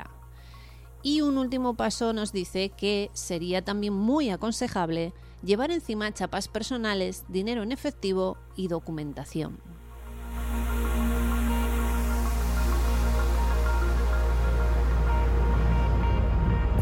Bueno, yo me quedo un poco sorprendido, y por qué no decirlo alucinado, ante esto, ¿no? Ante estas recomendaciones que si uno las lee como y o, las, escucha como acabo de hacer ahora mientras hablaba Rocío Gandarillas y nos, nos, lo explicaba, pues uno parece que más bien está en una situación casi de guerra o casi de apocalipsis en donde tiene que recabar todo tipo de elementos para la supervivencia y estamos hablando de una llamarada, una tormenta solar, pues si va a producir un caos tecnológico. Pero fijaros bien, ¿no? Las eh, maneras y las formas que tienen, por ejemplo, el gobierno de, de Extremadura de enfocar el asunto es casi casi como de fin del mundo.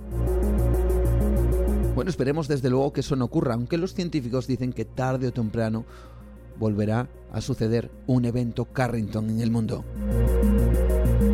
Bueno, para centrarnos bien y para conocer y para que todo el mundo pueda acceder a ese texto o, conocer un poquito más de información o saber exactamente cuál es el texto completo de todo lo que nos has contado en esta noche, donde cualquier ciudadano, cualquier eh, persona, cualquier dimensionario que quiera acceder a, a esto, que parece tan curioso, tan extraño, pero absolutamente real, pueda informarse de pleno.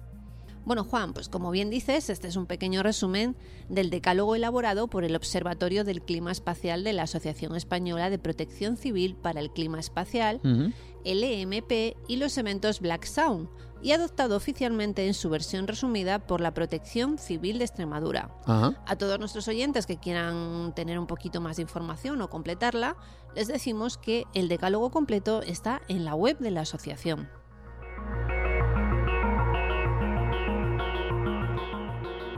Pues ahí lo tenéis, la información completa, el texto completo, las actuaciones, las acciones, las recomendaciones que uno tiene que tomar ante la posibilidad de una gran tormenta solar. Y eso aquí en España, y eso en Extremadura, nada más y nada menos.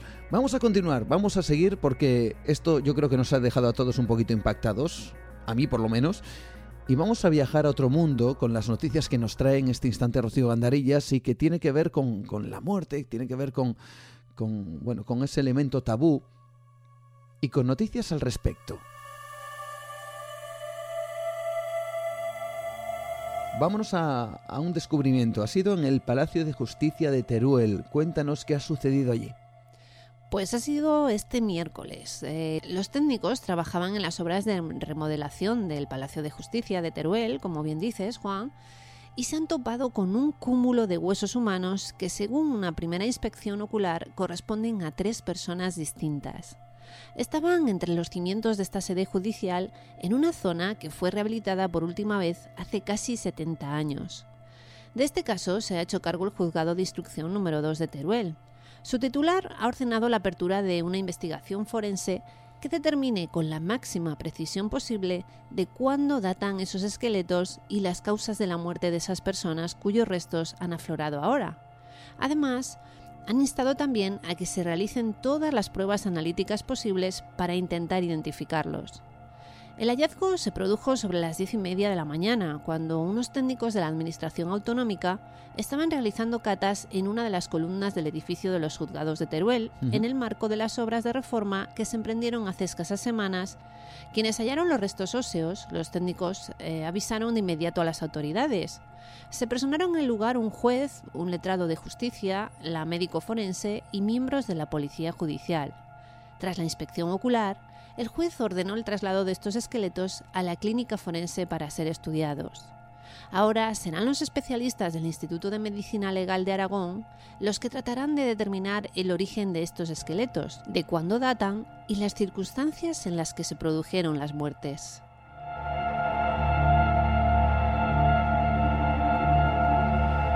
Un hallazgo macabro, nada más y nada menos que en el Palacio de Justicia de Teruel.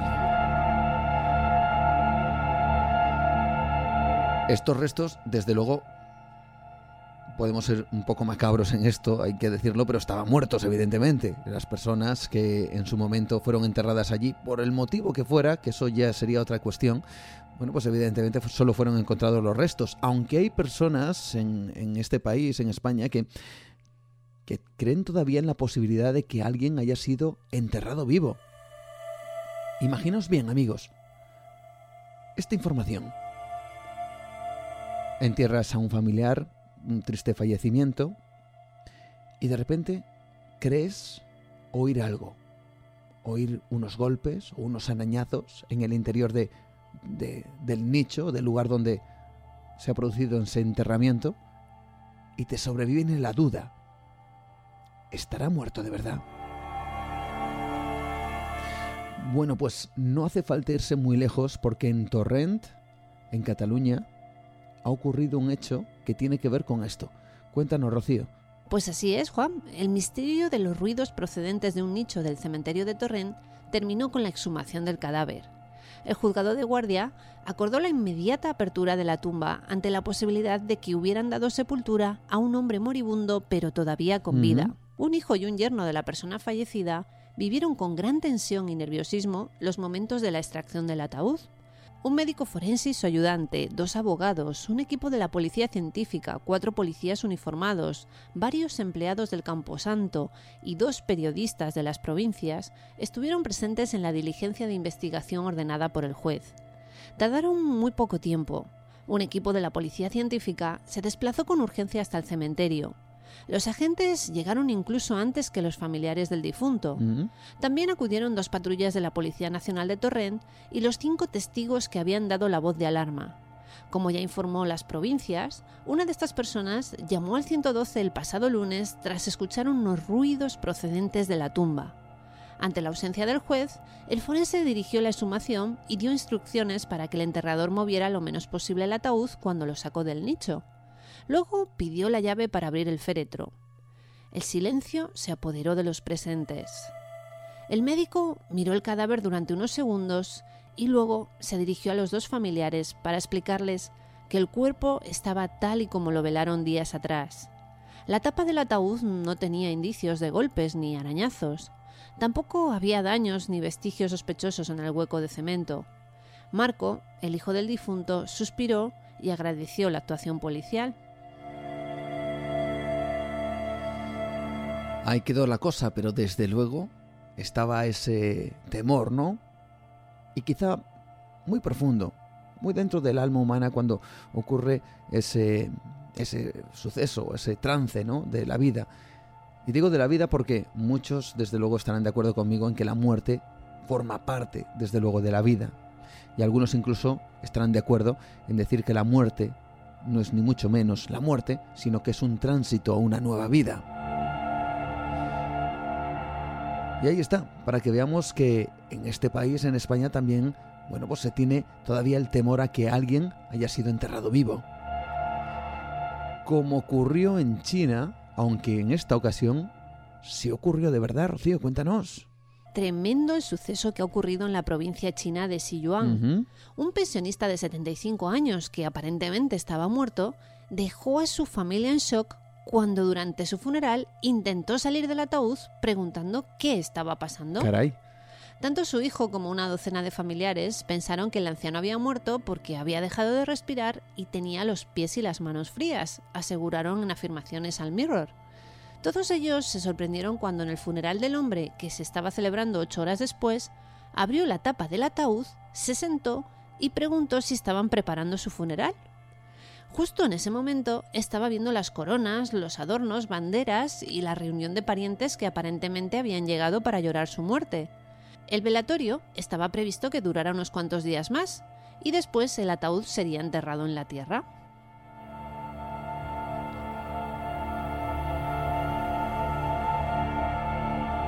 Y evidentemente ese enterramiento no se produjo, afortunadamente, para este hombre en China que, sorprendido, ¿Os imagináis también estar en esa situación? Casi parece hilarante, ¿no? Pero pero es absolutamente cierta. Abrir eh, bueno, lo primero encontrarse en una situación extraña, ¿no? En un lugar que no sabes muy bien dónde estás. Te despiertas ahí y dices, ¿dónde estás, no?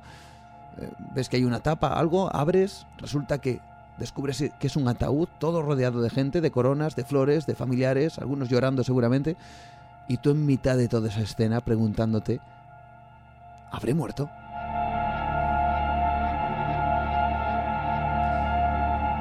Esas son las noticias de lo insólito, las noticias curiosas, las noticias del misterio y que nos han hecho viajar, bueno, a través de, de muchas cosas, ¿no? Yo creo que ha sido realmente interesante esa forma que tiene el ser humano de defenderse ante hechos, yo creo que absolutamente catastróficos, hay que decir, y, e inevitables como es una tormenta solar, una llamarada solar de grandes proporciones, pero hemos descubierto como aquí en España también se trabaja eh, para poder salvar esa situación lo mejor posible y también hemos conocido estos otros sucesos más macabros, pero igualmente insólitos.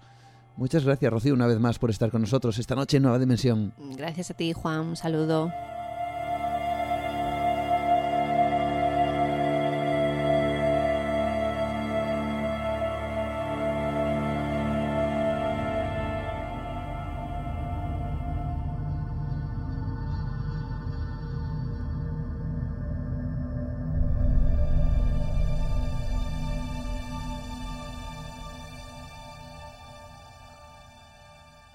Yo creo que estaréis todos, amigos dimensionarios, de acuerdo en que ha sido dos horas de fascinante aventura, donde hemos viajado por muchos lugares, donde hemos intentado desenmarañar muchas cosas, sobre todo en la primera parte del programa con nuestro compañero Miguel Ángel Ruiz, y también donde hemos descubierto misterios insólitos, curiosos, gracias a José Antonio Roldán. Y bueno, evidentemente que decir del trabajo de documentación, del trabajo que realiza todas las semanas nuestra compañera Rocío Gandarillas para luego traernos toda esta información que mucha de ella nos deja, evidentemente, total y absolutamente alucinados.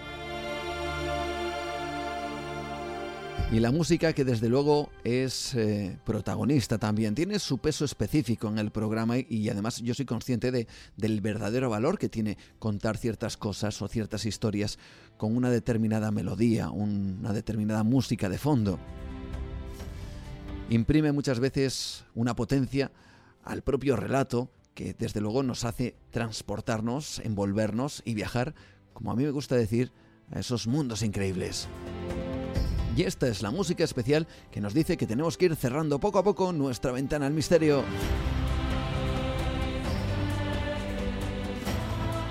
Sonidos que nos harán viajar en el tiempo. ¿Cómo? Pues muy fácil, dentro de siete días volveremos a estar con todos vosotros e intentaremos realizar otras dos horas de radio, otras dos horas de programa en donde lo insólito, lo curioso, pero también la ciencia, los enigmas de la tecnología y quién sabe si los enigmas del futuro también tengan cabida en el próximo programa.